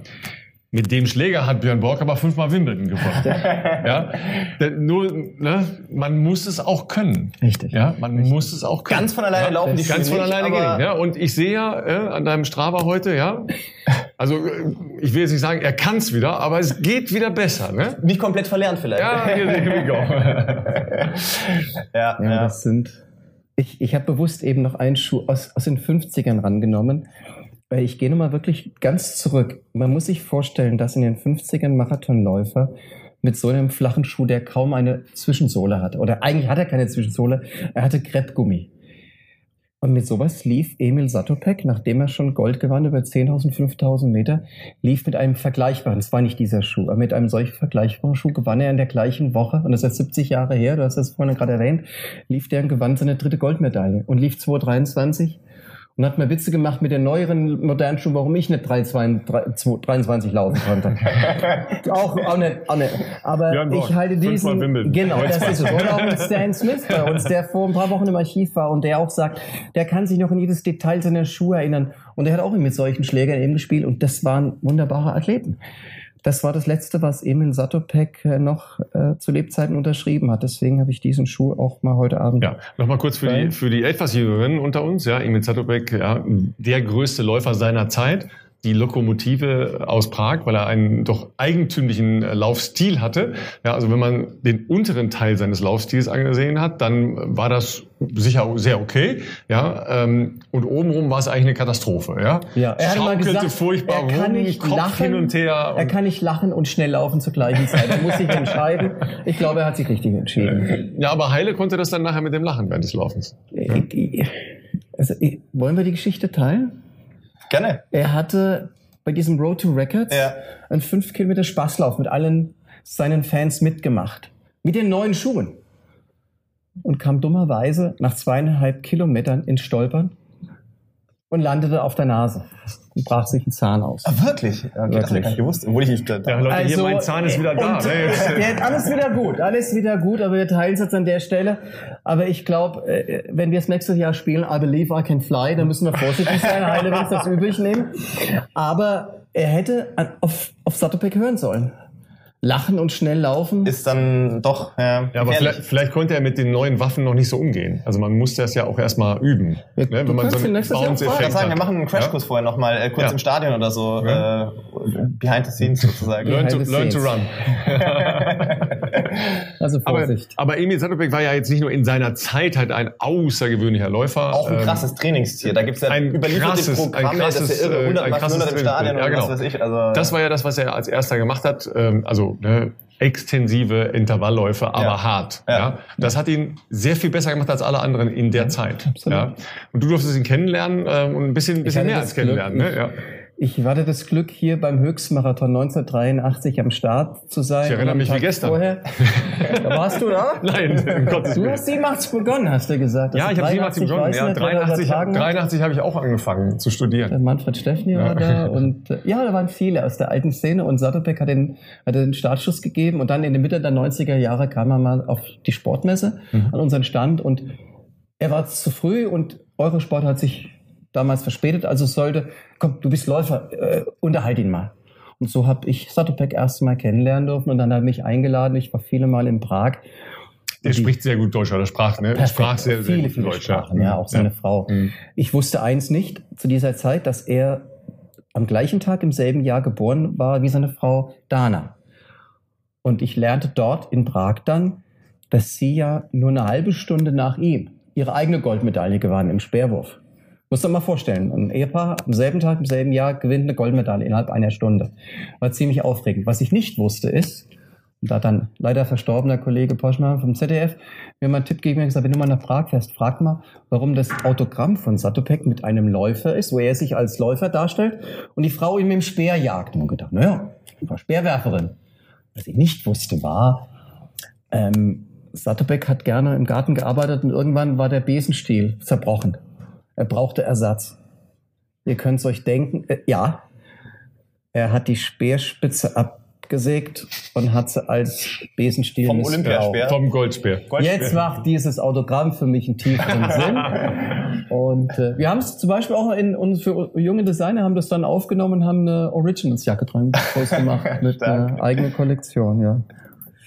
Ja, das sind, So äh, das das los sind äh, ja 50ern. wenige, wenige der Geschichten, aber es kommen ja immer wieder äh, die, die Großen ähm, zu euch ja, und, und schauen sich das an. Wenn so einer kommt wie, wie Sam Parsons, was du gerade gesagt hast, macht dich schon ein bisschen stolz, dass, äh, dass jemand, der ja. Ja. nicht in Deutschland aufgewachsen ist, äh, klar in, in dem äh, Kosmos ja unterwegs ist, selber ja ähm, auch, sagen wir mal, in die Richtung will, ne, mit, mit eigenen Vorstellungen, mit einer eigenen Linie. Ja, ähm, das ist ja ganz spannend. Und der kommt dann dahin und sagt, Emil Satopek, da geht dir das Herz auf, oder? Ja, da ging mir das Herz, so, weil ich dachte mir, ich kann die Leute mit den alten Geschichten nicht langweilen. Ich habe jetzt auch hier geguckt, ob Krieg, jetzt ja. jemand einschläft, aber ich glaube, es war alles okay. ähm, aber ich finde einfach so, das ist ein alter Spruch, den ich gerne nutze, manchmal nach hinten zu schauen, schärft den Blick für das, was vorne liegt. Und so jemand wie Sam oder auch wie du jetzt. Ich habe vorhin noch gesagt, es macht keinen Sinn, wenn ich die neuen Schuhe erkläre, mit denen du jetzt Bestzeiten läufst oder ein Sam Parson irgendwann, wenn er vielleicht auf die Straße wechselt. Ihr könnt das als Athlet tausendmal besser beschreiben, als ich dir sehen könnte, weil es wäre auch verschenkte Zeit für jeden Zuhörer, jeden Zuschauer, wenn wir hier eine reine Werbeshow machen. Ich meine, natürlich sind wir stolz, wenn unsere Produkte getragen werden, aber letztendlich auch hat Adidasler uns eins gelernt. Ein Produkt ist nur dann gut, wenn ich wirklich auf jedes kleine Detail achte. Und das machen die Leute heute. Und dann verlege ich die Hand ins Feuer. Heute im Running-Team genauso gut wie damals zu seiner Zeit. Und das ist normal, dass auch der eine oder andere Fehler mal entsteht. Aber ich glaube, das Wichtigste ist zuzuhören oder auch die Laufshops mit ins Boot zu nehmen. Ich meine, ich habe, ich bin hier in einem Laufshop in Frankfurt groß geworden. Da gab es keinen Laufshop per se. Wir haben einfach die Läufer herangezogen im, im alten Hessen Center. Aber heute gibt es Laufshops und heute gibt es Methoden, von denen wir geträumt hätten, die wir natürlich auch bei uns nutzen. Aber am Ende der Wegstrecke ist es natürlich auch der Konsument gefordert, das Angebot anzunehmen und vielleicht auch mal zwei, drei Euro für den Service mehr zu zahlen. Und das ist jetzt nicht nur der Jost in Frankfurt, das sind, glaube ich, 100 andere, die das genauso leidenschaftlich machen. Und ich glaube, diese Kette ist wichtig. Und deswegen war es für mich auch heute einfach eine Herzenssache, hierher zu kommen. Das ist Und, schön. und, und die Liebesbriefe von den Athleten, die sind dann eingerahmt. Ne? Damit hat's angefangen, ja, als Philipp Flieger und Amanda Petros gesagt haben, Jungs, wir können nicht. Da gibt's manchmal Athleten. Ich sage jetzt mal, wir können, aber wir hatten letztes Jahr. Ich möchte jetzt aber den Namen wissen, ja. Nein, nein, nein. Aus, aus, ein behinderter Athlet hat uns eine Kopie seiner, seiner Bronzemedaille mit einem schönen Sehr Brief gut. zurückgeschickt. Mhm. Und das sind schöne Geschenke. Wenn Ja. du einfach merkst, ein Athlet ist glücklich mit einem Produkt und er weiß oder sie weiß, es hat mir geholfen. Es ist vielleicht nicht das Wichtigste, aber es ist ein wichtiges Element. Ja, sensationell. Ähm, du hast schon eine perfekte Überleitung zu unserem nächsten Gast gemacht. Aber erstmal sagen wir herzlichen Dank, Udo, bis hierher. Du wirst Äh, natürlich nachher nochmal hier mit vorne genau. dabei sein für die äh, Fragen vom Publikum oder auch aus dem Livestream natürlich. Ähm, Und dann sagen wir mit einem großen Applaus, glaube ich. Ne? Dankeschön erstmal. Danke euch. Und wir holen Wir, wir lassen unsere Handschuhe an, ne? oder? Den, weil den, den Hausherrn, den, den Hausherrn muss man ja ein bisschen äh, edel und mit spitzen Fingern empfangen. Ja, das ist ja klar. Das ist ja, der ist auch. Ich überlege gleich, ob ich ihn sieze. Äh, nein, ganz anders. Ähm, er war ja schon mal bei uns tatsächlich. Ähm, ich weiß gar schon- nicht mehr auf wel, Ich glaube sogar in der ersten, wenn man so will, in der ersten Season. Das war im ja, ersten in Jahr, glaube erst- ich. in der direkt, erst, im ersten Jahr, ne, als wir aus äh, Kreativdrang und Langeweile diesen Podcast ins Leben gerufen haben. Heute die erste Live-Show. Ja, ihr könnt gerne auch auf äh, dem YouTube-Kanal äh, eure Anmerkungen machen, äh, denn wir machen morgen dann für die Podcast-Freunde unter euch noch ein äh, kleines Resümee und einen kleinen Vorsetzer für unsere Folge dann am Freitag. Sagen jetzt aber erstmal, äh, wie, wie soll man sagen, schön, dass wir hier sein dürfen. Jos, bitte.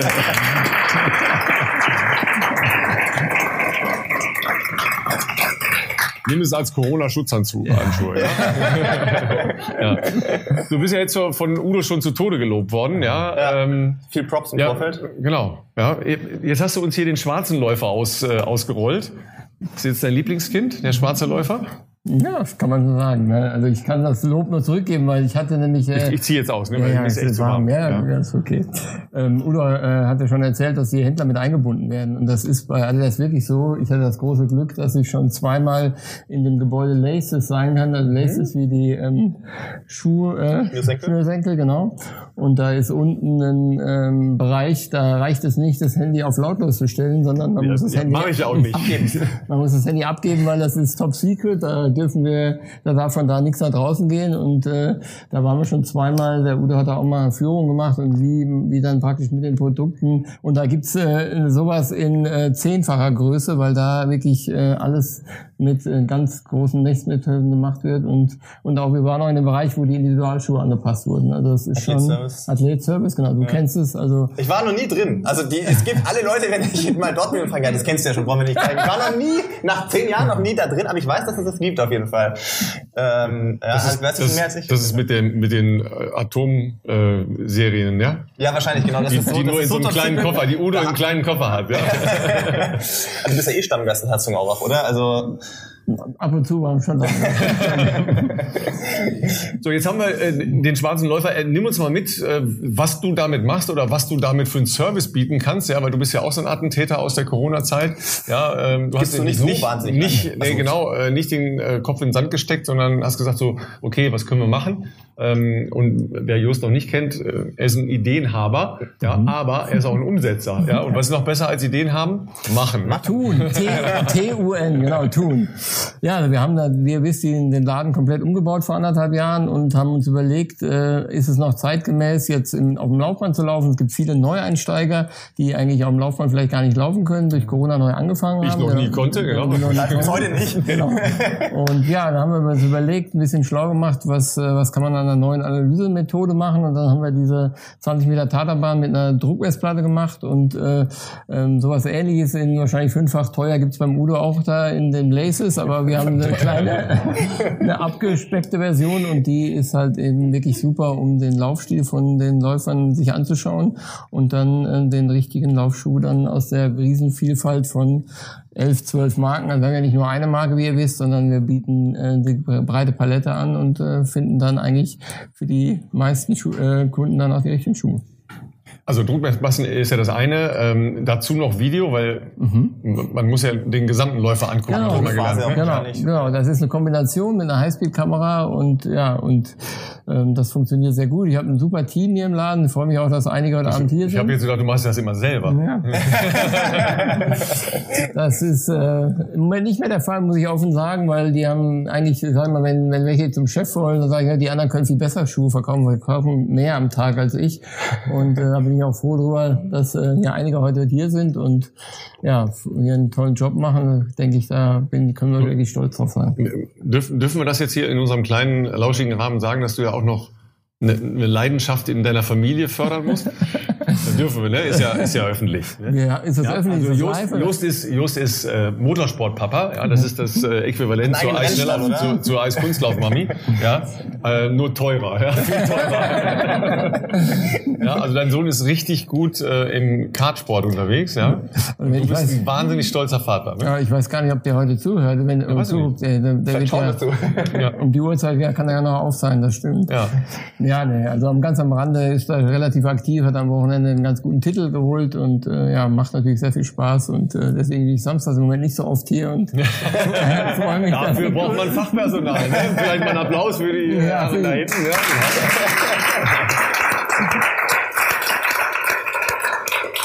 Ja gut, das ist ja eine Teamsache äh, sowieso. Ne? Also der eine muss die Ideen haben, ja, und dann lässt er die anderen machen und sagt, ja, so habe ich mir das nicht vorgestellt.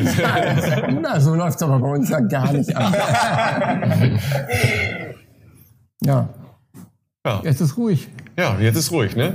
Aber Laufen ist ja ähm, logischerweise nicht nur in äh, deinem äh, Namen deines Shops drin, sondern ihr macht ja eine Menge in der Szene hier in der Gegend.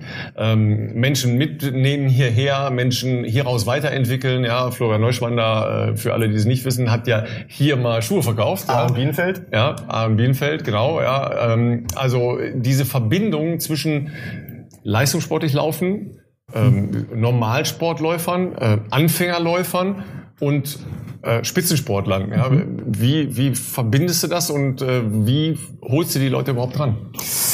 Ja, also im Endeffekt am meisten Geschäft muss man sagen, wir haben am meisten Hobbyläufer, was man von den Kundenanzahl sieht. Ähm, Im Endeffekt, wie schon, wie wir wissen, Corona Gewinnersportart ist Laufen, genau wie Radfahren auch. Haben wirklich viele mit dem tollen Sport angefangen und brauchen, wie der Udo es auch schon gesagt hat, das richtige Schuhwerk, weil das ist das A und O.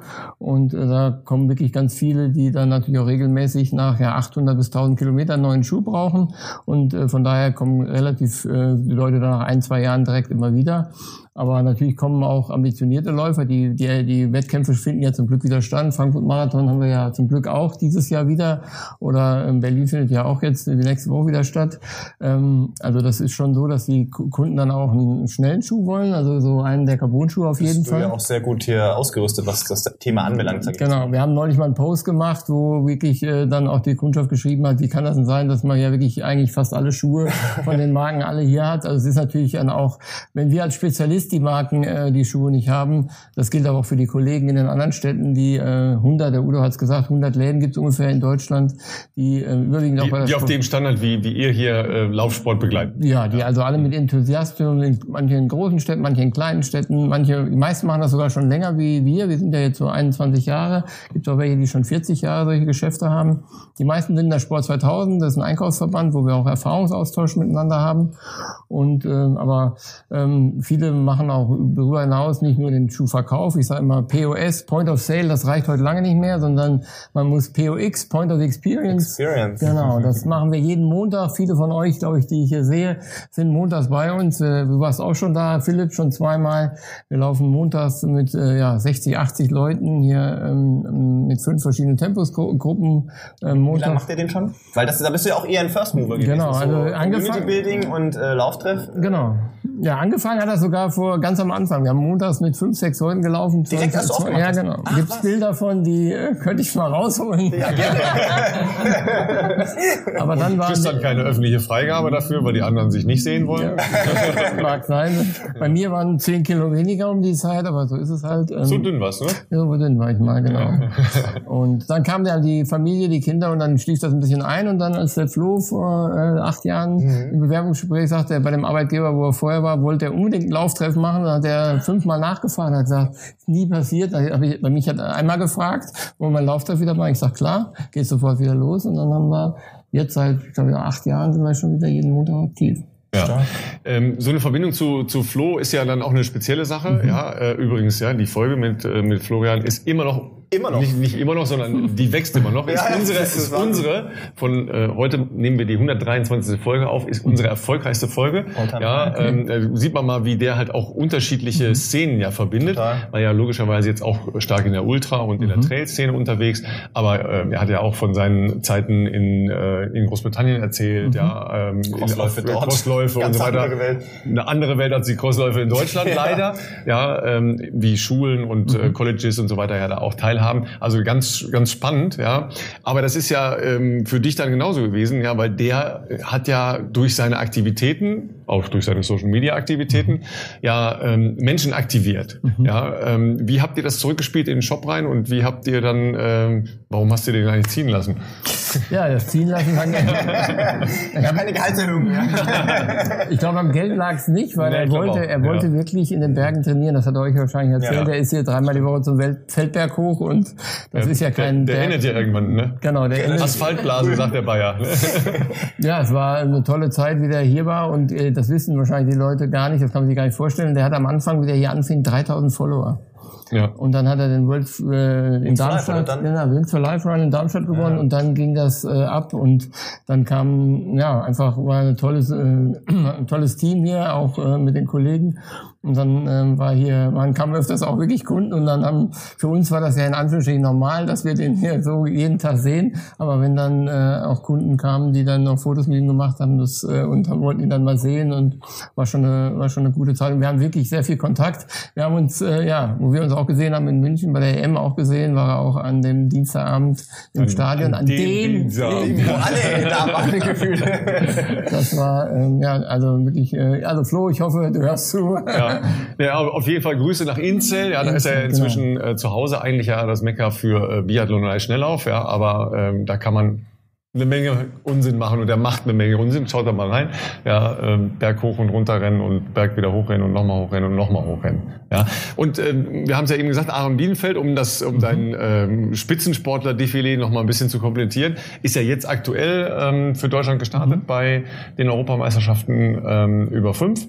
Ja, ähm, Ist jetzt schon wieder das, zurück in das USA wollte ich gerade? sagen, das ist ja noch eine ganz andere Geschichte, ja, weil der ja eine ähm, USA-Episode hat und dann hast du wieder keinen hier. Ja, du deswegen, wir wollten ja nachher sprechen, wann du wieder anfängst bei mir. Ihr habt ja meinen Post gesehen, Leute. Ja, das ist der Mann für Sales.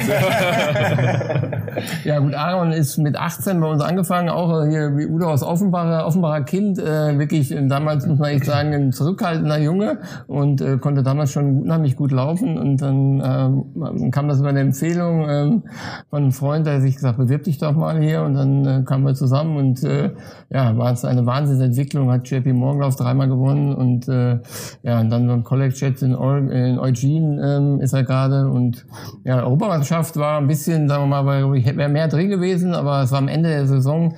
Ähm, Muss man einordnen tatsächlich. Äh, Für die Leute, die jetzt nicht so firm sind mit der College-Saison, also die startet vor allem die, also es geht nahtlos über von der Cross-Saison in die äh, Track-Season sozusagen. Also die sind oft schon im April übelst am Ballern. Das heißt, wenn du jetzt im College bist, du hast sicherlich übelst geile Bedingungen da zu trainieren und zu studieren, aber wenn du dann natürlich dich noch, also so gut bist, dass du dich noch für internationale Meisterschaften qualifizierst, wird das relativ schwierig, so im Juli oder sogar August noch irgendwie halbwegs in einer passablen Verfassung zu sein, weil irgendwann sind halt die Akkus dann mal leer und äh, man muss ja bei den äh, Jungs und Mädels äh, am College auch wissen, dass die, die ja nicht oft mal so ein, drei, 5000er alle drei Wochen laufen, sondern es kann auch mal sein, dass du drei Rennen an einem Wochenende machst. Also es ist nur menschlich, dass, äh, glaube ich, irgendwann dann mal auch ähm, da die Akkus ein bisschen leer sind. Insofern, mich hat es gefreut für ihn natürlich, dass er sich da äh, qualifiziert hat, war, glaube ich, für ihn natürlich auf jeden Fall ein Riesending. Ich glaube, seine erste internationale Meisterschaft auch, quasi im deutschen Trikot. Ähm, und dass du da natürlich nicht Nein sagst, ist ja wohl vollkommen nachvollziehbar. Ähm, selbst wenn er ja auch schon, ich glaube, in seinem Post so ein bisschen eingeordnet hatte, dass er gemerkt hat, dass er nicht mehr auf dem Stand ist wie äh, Frühsommer einfach. Ja, er hat ja auch ein bisschen Hardcore-Aktion noch gemacht, ne? kurz zu den deutschen Meisterschaften geflogen, direkt wieder zurückgeflogen, ja, mit Jetlag da gelaufen. Ja. Äh, also das war auch schon schon richtig hart. Ne? Ähm, aber da- das nochmal für die für die Jungs hier im Back. Äh, ihr müsst also erstmal eure ähm, 5000 Meter Zeit angeben und dann könnt ihr die Bewerbung schreiben. Ne? Ja, die, die nicken, ja, die, Bewerbungen die, werden die, die Jungs nicken, ja, die muss schon drinstehen, ja, ich verstehe schon. so akquirierst du äh, Fachpersonal. es reicht immer sch- schneller als der Chef zu sein. Okay, das ist ja jetzt nicht so. Damit haben wir ein sehr weites Feld geöffnet. Ja. So, was sind die nächsten Aktionen? Was, was äh, geht von hier aus? Wo, Was wo können wir geht, dir schon wo geht die? Reise, genau, wo was geht die Reise hin? Noch nicht spruchreif ist, aber wir jetzt einfach mal einen kleinen Rahmen mit rocken können. hören, hören nur drei Leute in dem Podcast. Ja, ja, also erstmal freuen wir uns wirklich riesig, dass der Frankfurt Marathon stattfindet, muss man echt sagen. Also da Du bist hat, ein Partner oder? Genau, ein offizieller Laufshop. Ähm, ähm, wir sind jahrelang schon dabei und haben jetzt echt zwei Jahre. Das äh, war jetzt schade, dass das hier nicht stattgefunden hat. Muss man einfach sagen. Ähm, dies Jahr denke ich, bin ich mir zu 100 Prozent sicher, dass er stattfinden wird. In welchem Umfang dann Teilnehmer etc. muss man sehen, weil man muss auch sagen, wer eine Corona-Infektion jetzt hat oder dem kann man eigentlich nicht anraten, in acht Wochen einen Marathon zu laufen. Da muss man Pause machen. Der kann vielleicht noch eine Staffel äh, mitmachen, die ja auch angeboten wird. Also das ist auf jeden Fall ähm, schon wirklich, ähm, sagen wir mal, toll, dass das jetzt wieder stattfindet. Auch hier Mein Lauf Cup jetzt am Wochenende ist in, in Neu-Isenburg wieder ein Lauf äh, und dann kommt Offenbach. Also von daher diese Volksläufe, die auch ein bisschen gelitten haben, muss man sagen, von der Ja, Teilnehmerzahl. wollte ich, wollte ich noch kurz ähm, einhaken, weil ich habe jetzt von vielen schon Mhm. gehört, also von ein paar Ausnahmen, die einen hohen Ereigniswert haben, also Laufveranstaltungen Mhm. mit einem hohen Ereigniswert abgesehen, dass Zahlen dramatisch, vor allen Dingen bei kleinen und mittleren Veranstaltungen runtergehen, ja, die oft ja sehr liebevoll Mhm. von Vereinen, von Lauftreffs, von Laufshops, wie auch immer veranstaltet werden. Aber die Leute, du hast es gesagt, sehr viele haben mal angefangen zu, jo Mhm. zu joggen, aber eine Nachhaltigkeit muss erst noch aufgebaut werden, was das angeht. Aber wo sind eigentlich die Leute geblieben, die ja sonst diese ganzen Veranstaltungen bevölkert haben? Ich hab das mir- ist halt meine Frage. Ich hab Aber mir ich habe noch keine Antwort für mich In gefunden. dieser Corona-Phase, wo wir Profis ja teilweise das Privileg hatten, wieder starten zu dürfen, in so einem natürlich sehr anderen Rahmen, auch der jetzt, glaube ich, nicht allen wahnsinnig viel Spaß gemacht hat, weil es kam dir vor, als ob du so ein Time-Trial halt machst mit äh, zehn Kollegen in irgendeiner Waldrunde, wo kein Mensch ist. Ähm, ich glaube, ich hatte eigentlich den Eindruck, so was man ja dann auch wir aus äh, Podcast-Community oder wie auch immer, Social Media äh, ähm, rausgehört hatten, war ja schon so diese der Wunsch natürlich der Allgemeinheit, dass man wieder an so Events teilnehmen darf, gemeinsam. Mhm. Ja? Und äh, deswegen habe ich auch gedacht, sobald das wieder möglich ist, wird die Bude eingerannt. Und dann war ja letztes Jahr schon ne, in dem Fall eher Berlin, äh, City Night, Halbmarathon in, im Sommer, im August verlegt und Marathon so ein bisschen Türöffner. Und die waren ja auch voll, mhm. richtig voll. Ähm, aber ich habe auch dieses früher schon den Eindruck gehabt, Hamburg, ähm, klar, Berlin hat jetzt selten ein Problem, dass die Events voll sind, aber wie du schon gesagt hast, Ralf, auf einem kleineren, auf einer, auf einer regionaleren Ebene, dass da die Teilnehmerzahlen äh, bei weitem nicht da sind, ja. wo die äh, vor Corona waren. Und das hat ja. mich aber auch gewundert, weil wo sind die Leute hin, die das vorher gemacht haben? Also, ja, hast du irgendeine Idee? Weil ich habe noch keine Rechte. Ja? ja? ehrlich gesagt auch nicht. Also wir haben jetzt am Wochenende Lauf mal Zeit gehabt, der sonst vor zwei, drei Jahren viereinhalbtausend Teilnehmer gehabt hat und das waren jetzt äh, noch nicht mal die Hälfte. Also im mhm. Endeffekt, diese Zahl ist leider so. Ich denke, die Leute haben was anderes gemacht, das äh, weiß ich auch nicht. Es ist wirklich ein bisschen überraschend. Also ich kann sagen, die Lauftreffs, die auch bei den anderen Laufshops, die boomen eigentlich. Die Leute haben Lust, äh, gemeinsam zu laufen, aber diese, diese Wettkämpfe, die man, sagen wir mal, früher zehn Stück gemacht hat, fünfer, zehner Halbmarathon, mhm. die äh, werden irgendwie gar nicht mehr so eingebaut in die Wochenendplanung. Also das ist ja spannend, ähm, wenn du jetzt gesagt hast, na, bei uns haben jetzt auch die, die Umsätze mhm. und die, die Resonanz halt abgenommen. Mhm. Ne? So seit äh, Corona, dann wäre so, so eine Idee gewesen, dass sich die Leute dann halt doch wieder ein bisschen aus einer Laufszene mhm. verabschiedet haben. Aber wenn du jetzt sagst, nee, mhm. es ist eigentlich anders, dann hat ja eine andere Qualität des Laufens jetzt äh, eingesetzt, dass mehr Leute für sich laufen genau. oder in kleinen Gruppen laufen oder ähm, auch äh, mit einer laufenden Uhr. Ich meine, gut, ihr lauft ja alle mit laufender Uhr. Das ist ja eh klar.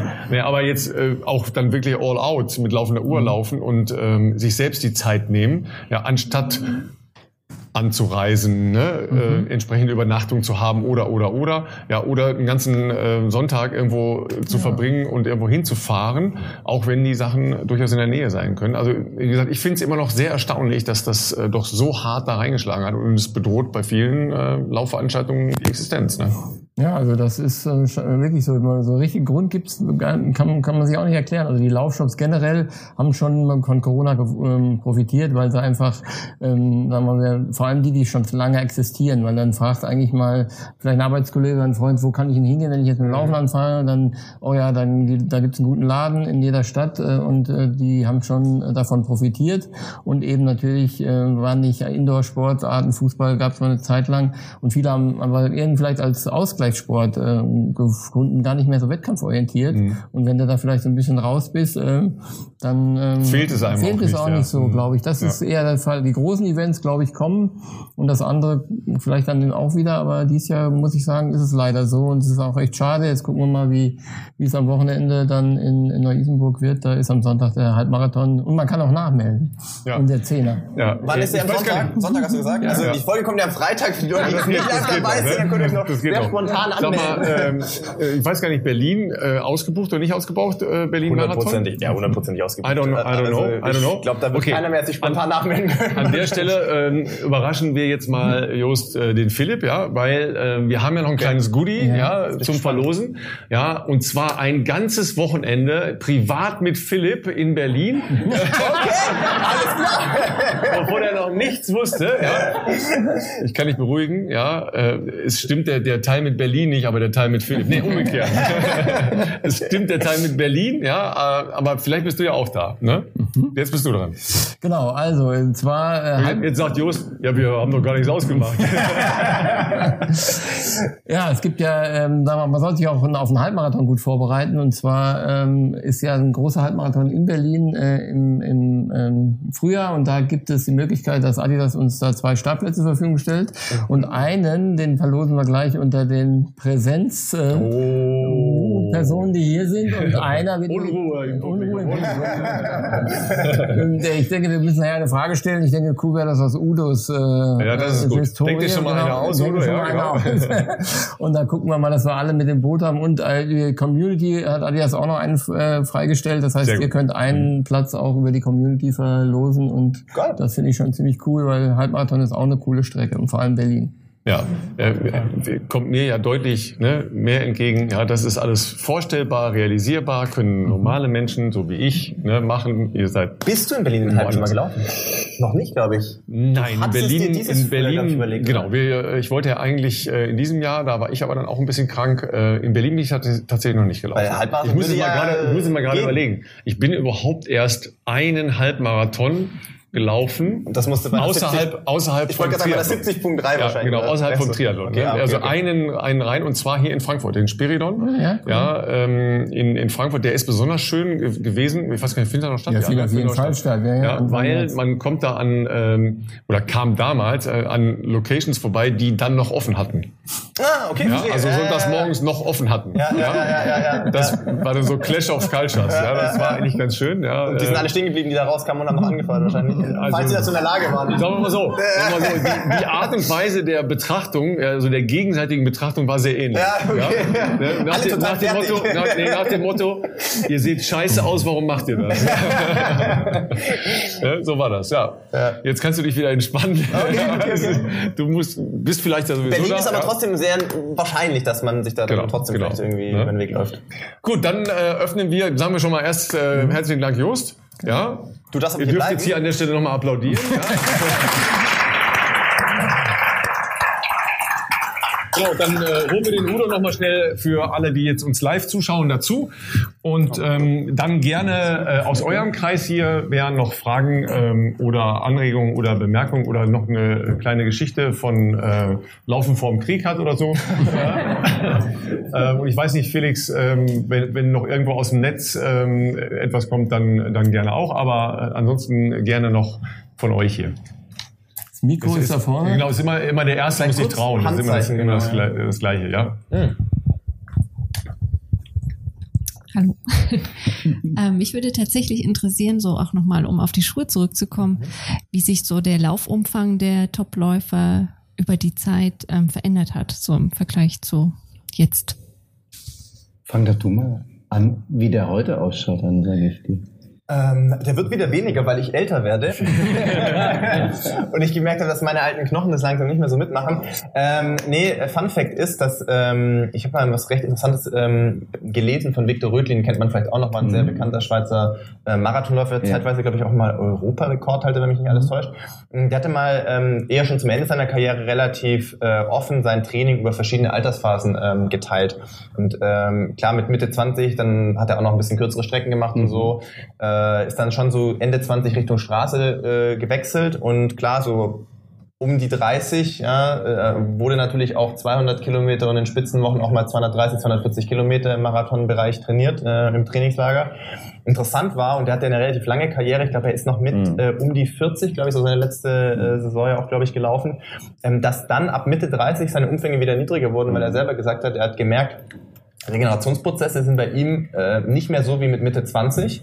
Ähm, und seine Schlussfolgerung war, dass er aber gemerkt hat, weil er natürlich so lange auf diesem Niveau schon trainiert hat, also er hat natürlich eine unfassbar äh, große Ausdauergrundlage gehabt. Und ähm, ihm haben zu der Zeit dann 160 bis 180 Kilometer gereicht, aber wichtig war halt, dass er trotzdem diese, ich sage jetzt mal, leistungsdeterminierenden Einheiten, ne, die konnte er nicht ersetzen. Also da hat er gesagt, okay, ich muss halt die 30 Kilometer TDLs oder die harten Intervalleinheiten auch vom Umfang her, die muss ich machen. Ähm, aber ob ich dann nachmittags noch den 10 Kilometer Lauf brauche, um meine Beine locker zu machen oder mich aufs Rad setze oder so, das, ähm, das äh, schont natürlich den Bewegungsapparat. Und er war ja damit auch noch, er ist ganz lange, er ist relativ spät in der Karriere selber noch Europameister auch geworden. Ähm, Ich weiß nicht, wie es jetzt bei Heile äh, kursieren natürlich auch Zahlen oder generell in noch früheren Zeiten. Ich weiß jetzt nicht, da wirst du wahrscheinlich sogar äh, näher dran sein. haben das schon mal gefragt. Also ich, ich gehe mal ganz zurück in die 50er, 60er Mal. Sotterbeck war der Verrückte, der auf der Bahn halt 10 mal Kilometer, 50 mal Kilometer, also es war, es war wirklich verrückt. Aber auch Hardcore. Und dann kam aber auch eine Zeit des langen, langsamen Laufens auf. In Deutschland war es vor allem der Dr. van Aken. In Neuseeland war es der Lydiard. Mhm. Und ich bin auch ein Kind. Und der, der berühmteste deutsche Läufer, der eine Silbermedaille gewann, war der Harald Nauport, 1964, glaube ich, war das. Und ich fand das sehr spannend, weil ich fand das einfach einen ganz großen Gegensatz zu dem, was heute machen.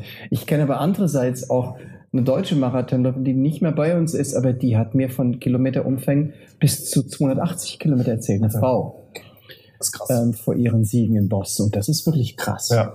Und da war Hardcore. Also das geht querbeet. Deswegen habe ich jetzt bewusst auch erst Philipp angesprochen, weil ich weiß nicht, ich kriege jetzt keine genaue Rückmeldung, was heute keniatische Läufer machen, wenn sie im Höhenringen sind oder und Ja, ja, eine gute Anekdote, ja. um- ja, erzähl. Ja, das ist äh, auch interessant. Und zwar, wenn man nämlich dann dort vor Ort ist, dann sieht man auch, also zum einen, dass Kenianer tatsächlich auch wahnsinnig langsam laufen können, wo wir, sag ich mal, Mitteleuropäer uns eher schwer tun, weil 4,30, 5 Minuten, das kriegt man vielleicht noch hin, aber so 6 Minuten Schnitt laufe ich jetzt fairerweise. Kann ich. Eher selten. ich, ich jetzt eher selten, aber, aber dort siehst du halt, du siehst die morgens irgendwelche Tempoeinheiten machen. Ja. Teilweise haben wir mit Ja. denen trainiert und denkst du so, okay, das ist einfach geisteskrank. Hier kommst du auf der Höhe auch nur bedingt mit. Ähm, und nachmittags äh, siehst du die aber irgendwie so im Sechser-Schnitt da rumschlurfen, wo du denkst, Moment, ja. Moment, Moment. Ja, also, Gemütlich Ja, laufen, ich meine, ohne zu schnaufen. ja, aber im Verhältnis, du musst ja sehen, dass die sonst Ja, aber irgendwie du kannst ja Minuten auch im Verhältnis 2000 Kilometer aufhören, mich zu beleidigen. Das geht. Und dann, und dann siehst du die nachmittags denkst du, das ist ja Wahnsinn. Also die Bandbreite ist krass. Allerdings muss man auch sagen, und das hat mir äh, Renato Canova erzählt, äh, mein Coach, er hat gesagt, was er festgestellt hat, wenn er dann mal vor Ort ist und sonst nur so das Feedback grob bekommt per WhatsApp oder so, also er kann viel aufschreiben. Und wenn er sagt, es ist kein, ja, bei Renato Marathon-Training ist schon auch so um die 200 Kilometer, aber es ist keiner, der jetzt so Exzesse 250 oder so macht, aber er dann eher auf Qualität äh, Wert legt. Ähm, er hat halt gesagt, ähm, er hat sich dann immer mal gewundert, weil alles lief so super und ja, das ist super und keine Ahnung. Und dann war Sondre zu der Zeit auch mal dort und dann hat einfach Renato gesagt, du, also ich habe deine Jungs einfach nachmittags nie laufen sehen. Die haben halt einfach morgens die harten Sachen gemacht und nachmittags haben sie einfach gesagt, ach komm, ich leg mich hin und äh, habe gar nichts gemacht. Also, Ja. Aber ist, es gibt auch äh, Berichte, dass äh, kenianische Läufer die langsamen Sachen tatsächlich nicht aufschreiben. Ja, genau. Weil sie die nicht ernst nehmen, ja, als ernsthaftes Training und das einfach nicht aufschreiben, die tatsächlich aber machen. Mhm. Also die, die Unterschiede sind, glaube ich, eher, dass im Laufe der Jahrzehnte, ja, es sehr unterschiedliche Ausprägungen in alle Richtungen gegeben hat. Ja? Also Extreme, ja. Emil zum Beispiel hat viel zu hart trainiert nach dem heutigen Verständnis. Ja, und äh, die er oder von Arken, die haben halt viel zu wenig äh, intensive Sachen äh, gehabt im Vergleich ist zu heute. Richtig. Ja, weil ähm, wir können natürlich jetzt immer sagen, ja, äh, das ist der Schuh und so weiter, aber der Fortschritt in trainingswissenschaftlichen Ansätzen, der ist schon auch da. Ja, auf jeden Fall. Und es ist halt eben äh, eher so ein, so ein Mittelding, das äh, heute im, im weitestgehend äh, verfolgt wird. Und es gibt dann Leute, die auch noch Rad fahren, damit man dann noch deutlich weiter. ja, gerne noch weiter. Ja, äh, eine Frage aus dem Netz. Ja. Richtig, der Jan aus Berlin, Grüße gehen raus, Ja. ähm, möchte gerne wissen, für wen denn Carbon-Schuhe gemacht worden sind oder für wen sie sind und für wen sie eher eine Verletzungsquelle sind. ja, vielleicht erstmal Jost. Ja. wollte ich sagen. Ja. Also ich habe ja vorhin schon mal gesagt, dass man sich auf jeden Fall daran gewöhnen muss, über, für dieses äh, sagen wir, mal, neue Abrollen und äh, die Belastung vor allem der Achillessehne und auch der Fußmuskulatur. Man muss sich langsam rantasten. Also es ist dann schon für den ambitionierten Läufer, also nicht jetzt einer, der wie wir 6, 6,30er Tempo laufen, dann sollte man eigentlich lieber einen Trainingsschuh nehmen, sondern man muss schon, äh, sagen wir mal, ambitionierter laufen, Tempoläufe auch machen. Und ähm, da bringt es natürlich wirklich was, weil äh, nicht nur, wie äh, Philipp schon gesagt hat, nicht nur die, der, die Carbonplatte oder die Rods äh, bei Adidas in dem Fall, ähm, sondern die Kombination mit dem weichen Schaum und der Aufbauhöhe bringt den Vortrieb dann. Und das äh, muss man echt trainieren. Da kann man nicht gleich einen Schuh nehmen und gleich äh, einen Zehner oder einen Halbmarathon mitlaufen, sondern dann äh, hat man danach eine Verletzungsgefahr, sondern man muss sich auch da langsam rantasten. Und ähm, es gibt auch Tendenzen, dass im Trainingsschuhbereich jetzt auch Carbon eingesetzt wird, aber hat sich im Moment noch nicht so durchgesetzt, sondern da sind die klassischen Schuhe schon, schon besser. Würdest du aber dann äh, auch wirklich sagen, weil ich sehe das natürlich auch in der Triathlon-Szene ganz stark, ja. Aber Kann man da, kann man Triathlon heutzutage noch ohne Carbon machen? Eigentlich nicht. Eigentlich nicht, Eigentlich nicht, Ja, ne, weil, gedacht, äh, geht eigentlich nicht mehr. Weil die, Ja. die, die Szene ist ja doch sehr stark, wie soll ich sagen, äh, Gadget-orientiert. Ja, und äh, unter Gadget fallen halt auch Räder für 10.000 Euro. Ja, Ja, klar. Und unter, natürlich wird sowas äh, aufgesogen. Ja, das ist ja ganz klar. Und das ist halt die Frage. Ist sowas überhaupt geeignet für jemanden, der halt auch im Wettkampf dann nicht schneller als fünf Minuten läuft? Äh, Würdest du sagen, dann lieber einen, äh, einen vernünftigen Wettkampfschuh, der dann wie sein sollte? Oder ja, ist jetzt natürlich eine schwierige Frage, ne, weil es zu generell.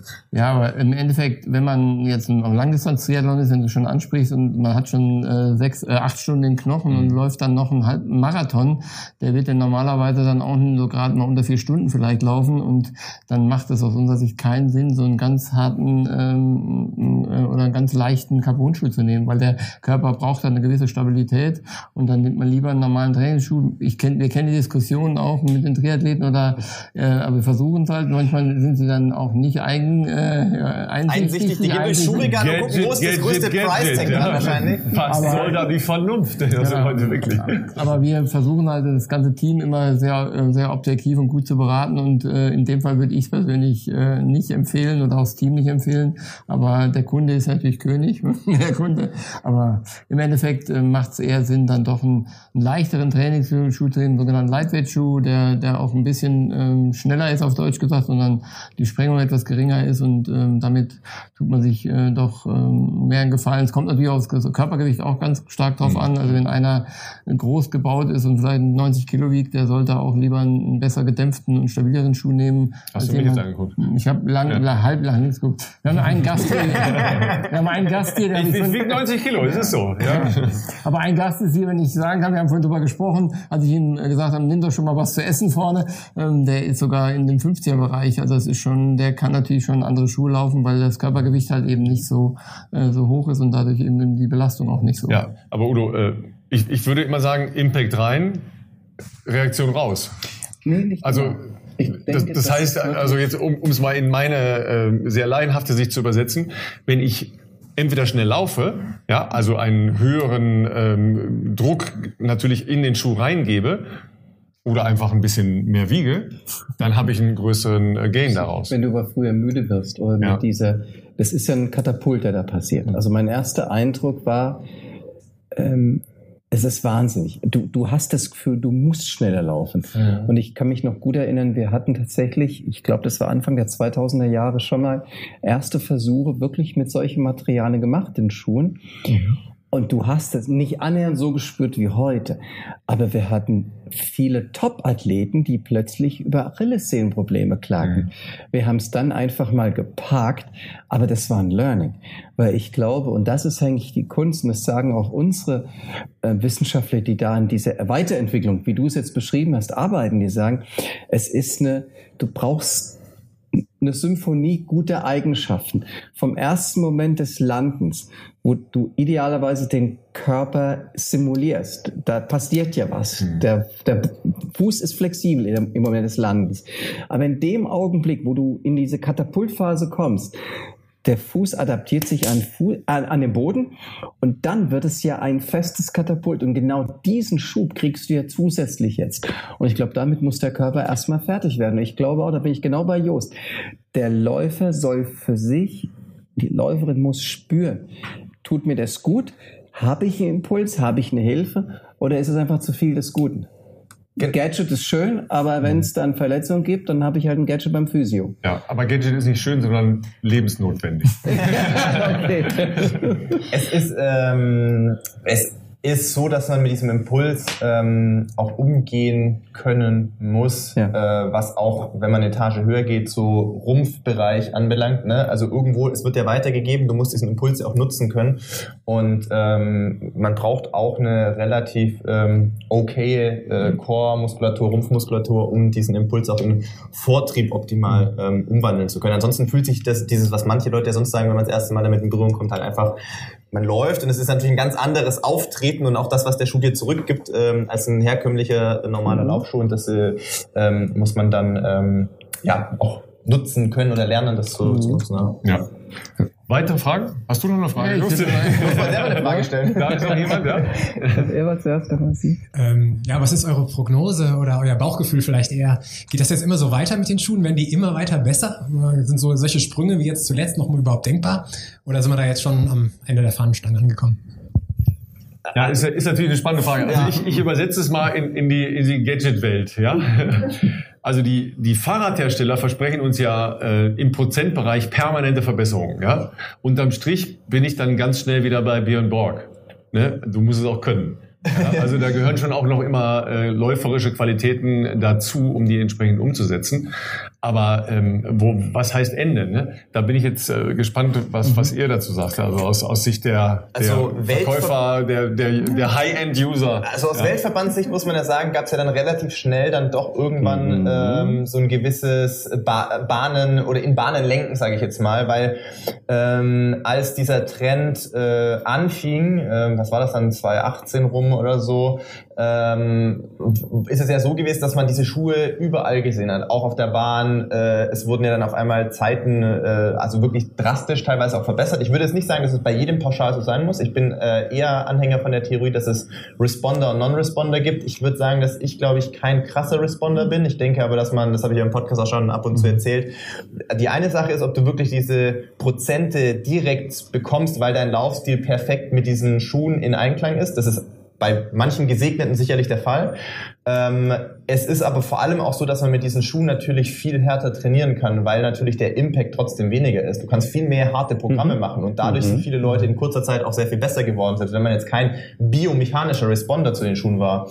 Ähm, und das, deswegen war das ja so, dass plötzlich äh, du hast dir überall von, von ich habe schon Leute gesehen, die sind 800 Meter mit den Schuhen gerannt, ne? wo du dann gedacht hast, äh, was ist denn hier los gerade? Also ähm, und da wurde ja dann schon vom Weltverband versucht, dem Ganzen ein bisschen ähm, Grenzen zu setzen, äh, was so die Stackheit anbelangt, welche Schuhe überhaupt auf der Bahn, Höhe, genau, die. Höhe der, der, der Sohle und äh, mit welchen Sohlenhöhen darfst du überhaupt nur noch äh, auf der Bahn laufen, weil es mhm. halt relativ schnell dann, glaube ich, auch, und das ist ja das Schwierige, hm, ich finde, die Leichtathletik war in der Vergangenheit kein wahnsinnig technischer Sport. Also es ging ja eher um...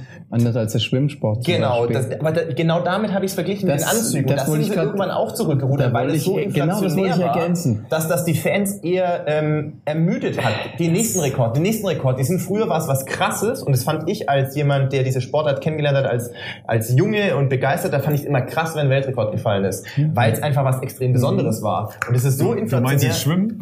In, Im Schwimmen weniger, aber da Ich war jetzt kurz irritiert. Als ich das als Junge kennengelernt habe, fand ich das toll und so. Da ist der Effekt ähnlich. Mit den Anzügen haben die relativ schnell begriffen, dass sie sich damit eigentlich gar keinen Gefallen tun, weil es einfach gar keine Aufmerksamkeit mehr bekommt und die, die Leute auch einfach ermüden, weil es dann nichts Besonderes mehr ist. Ja. Ich glaube, es wird versucht bei den Schuhen, da irgendwie auch so einen Mittelweg zu finden, dass es nicht so schnell ausufert. Weil, ja, es wird oft darüber gesprochen, man wird der erste Marathon unter zwei Stunden gelaufen, jetzt unter regulären Bedingungen. Dann, wenn es soweit ist. Aber Schauen ich glaube, mal nächste wurde, Woche, es gibt Show in Berlin. Ne? Ja, es wurde versucht, das glaube ich von, von außen sehr künstlich in diese Richtung zu pushen. Und ähm, ich glaube, man hat dann aber nach zwei, drei Jahren gemerkt, dass das gar nicht so zwangsläufig im Sinne des Erfinders ist oder im ja. Sinne des Sports vielleicht. Ja. Hast du schon Sachen gesehen, wo, wo du noch nicht drüber reden darfst? Ach, guck mal, er, er lächelt schon so. Er hat schon Sachen gesehen.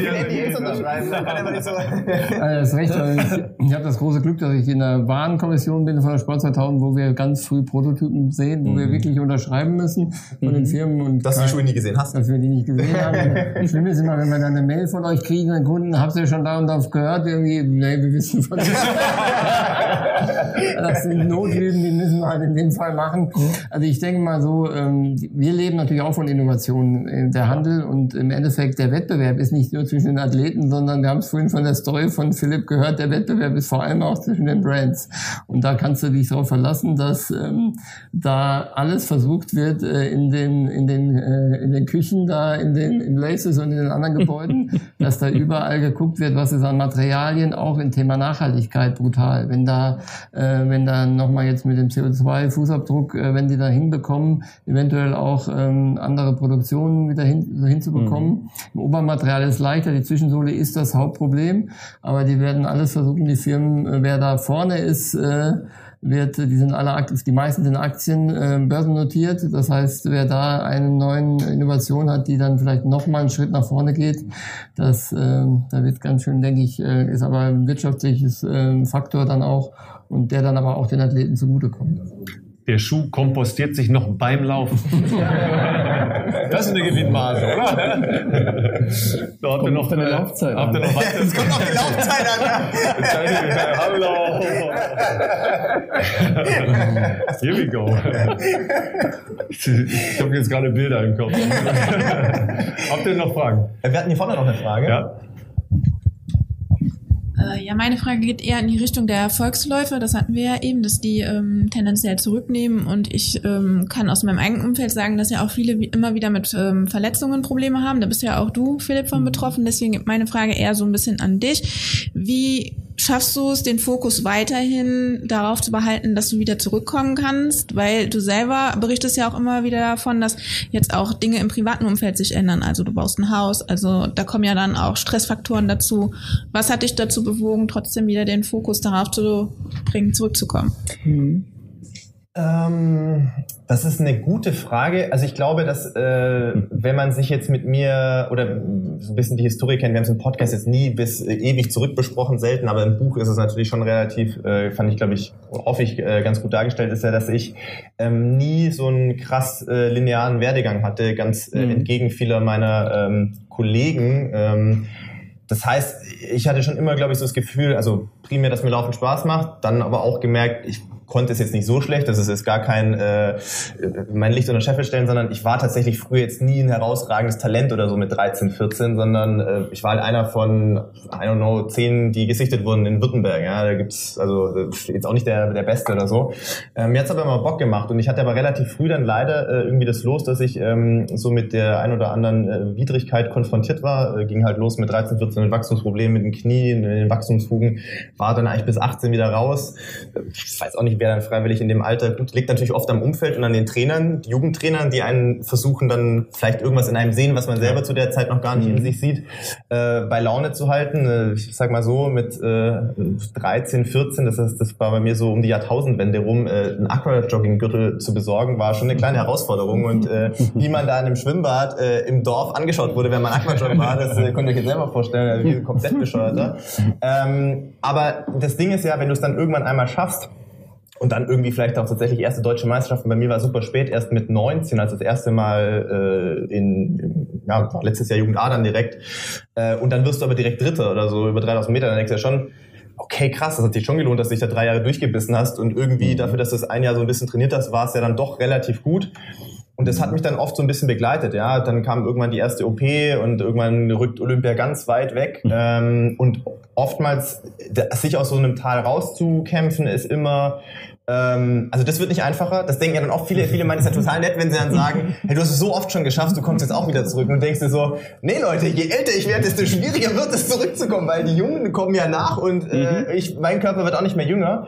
Aber was mir, glaube ich, über die Jahre bewusst geworden ist, ähm, ist, äh, sind eigentlich zwei Sachen. Einerseits natürlich, ähm, dass dieses Talent, was man hat, das ist natürlich total individuell. Äh, das ist jetzt auch gar nicht jetzt darauf bezogen, dass es bei mir halt hm, vielleicht zu einer 212 mal oder was im Marathon gereicht hat, sondern dass das Talent, was ich halt habe, und das ist ja auch mit Spaß am Sport verbunden, dass das ja schon äh, einfach ein Geschenk ist und dass ich diese Phase in meinem Leben gerne ausleben möchte. Ähm, und irgendwann wird es vorbei sein, das ist ganz klar. Aber das, weil mir diese Endlichkeit sehr bewusst ist, will ich äh, das äh, so gut ich kann noch, noch ausleben, auskosten. Und das andere ist aber, was ich dann irgendwann spätestens nach Rio begriffen habe, mit so dann Anfang, kurz vor, also Anfang 30 rum, dass man keine 20 mehr ist und das aber gar nicht auf eine negative Art und Weise gemeint, sondern einfach, es findet ja auch ein Leben neben dem Sport statt. Also mit 20 mhm. denkst du nur an die nächste Saison und an die nächste Bestzeit und ans nächste Rennen und so.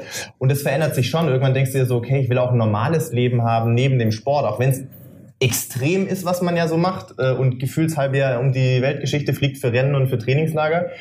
Ähm, und das irgendwie zu versuchen, äh, in Einklang zu bringen, ist schwierig, ähm, weil dafür gibt's halt keine Blaupause für das, was ich so mache. ähm, aber es haben natürlich auch andere Athleten in anderen Sportarten und auch in, in, in meiner Sportart natürlich schon hinbekommen. Deswegen denke ich mir, äh, es wird, wird nicht einfacher, das alles zu koordinieren, aber ähm, ich will, will die Jahre, die mir noch bleiben, versuchen ähm, auszukosten, auch wenn es manchmal dann anstrengend ist mit den Sachen, die sonst im Leben so passieren alles. Aber ihr habt das schon mitgekriegt mit dem Rollenwechsel, ne? Es ist noch nicht öffentlich, aber äh, wir müssen genau hinschauen anschauen, ne? wer hier der Athlet ist und wer hier der Manager ist. Ne? Aber gesagt, also Felix ist jedenfalls sehr, sehr fit. Ne? Das ist schon klar. Ja. Ja. Weißt du, was noch geiler ist als Laufen? Laufen lassen. bring, mich nicht auf den, bring mich nicht auf den Geschmack. Dann sitze ich nur noch in VIP-Zelten rum und das andere Leute laufen. Und schon kommen die sechs Minuten näher. Ne? Also als Tempo. So, haben wir noch eine Frage? Äh, wir haben äh, im Prinzip schon ganz schön überzogen. Äh, deshalb glaube ich, sagen wir erstmal ganz herzlichen Dank, dass ihr da wart. Ja, Super, dass ihr großartig. zugeschaut habt. Ja, wir veredeln das noch ein bisschen mit unserem gewohnten Vorlauf. Genau. Und dann sagen wir natürlich, Herzlichen Dank für die weißen Handschuhe und die, ja, äh, zahllosen Anekdoten Berlin anziehen ja. nächste Woche. Äh, Udo Müller, ja, vielen Dank, dass du bei uns warst. Danke ja. euch für die Einladung. Danke fürs Kommen.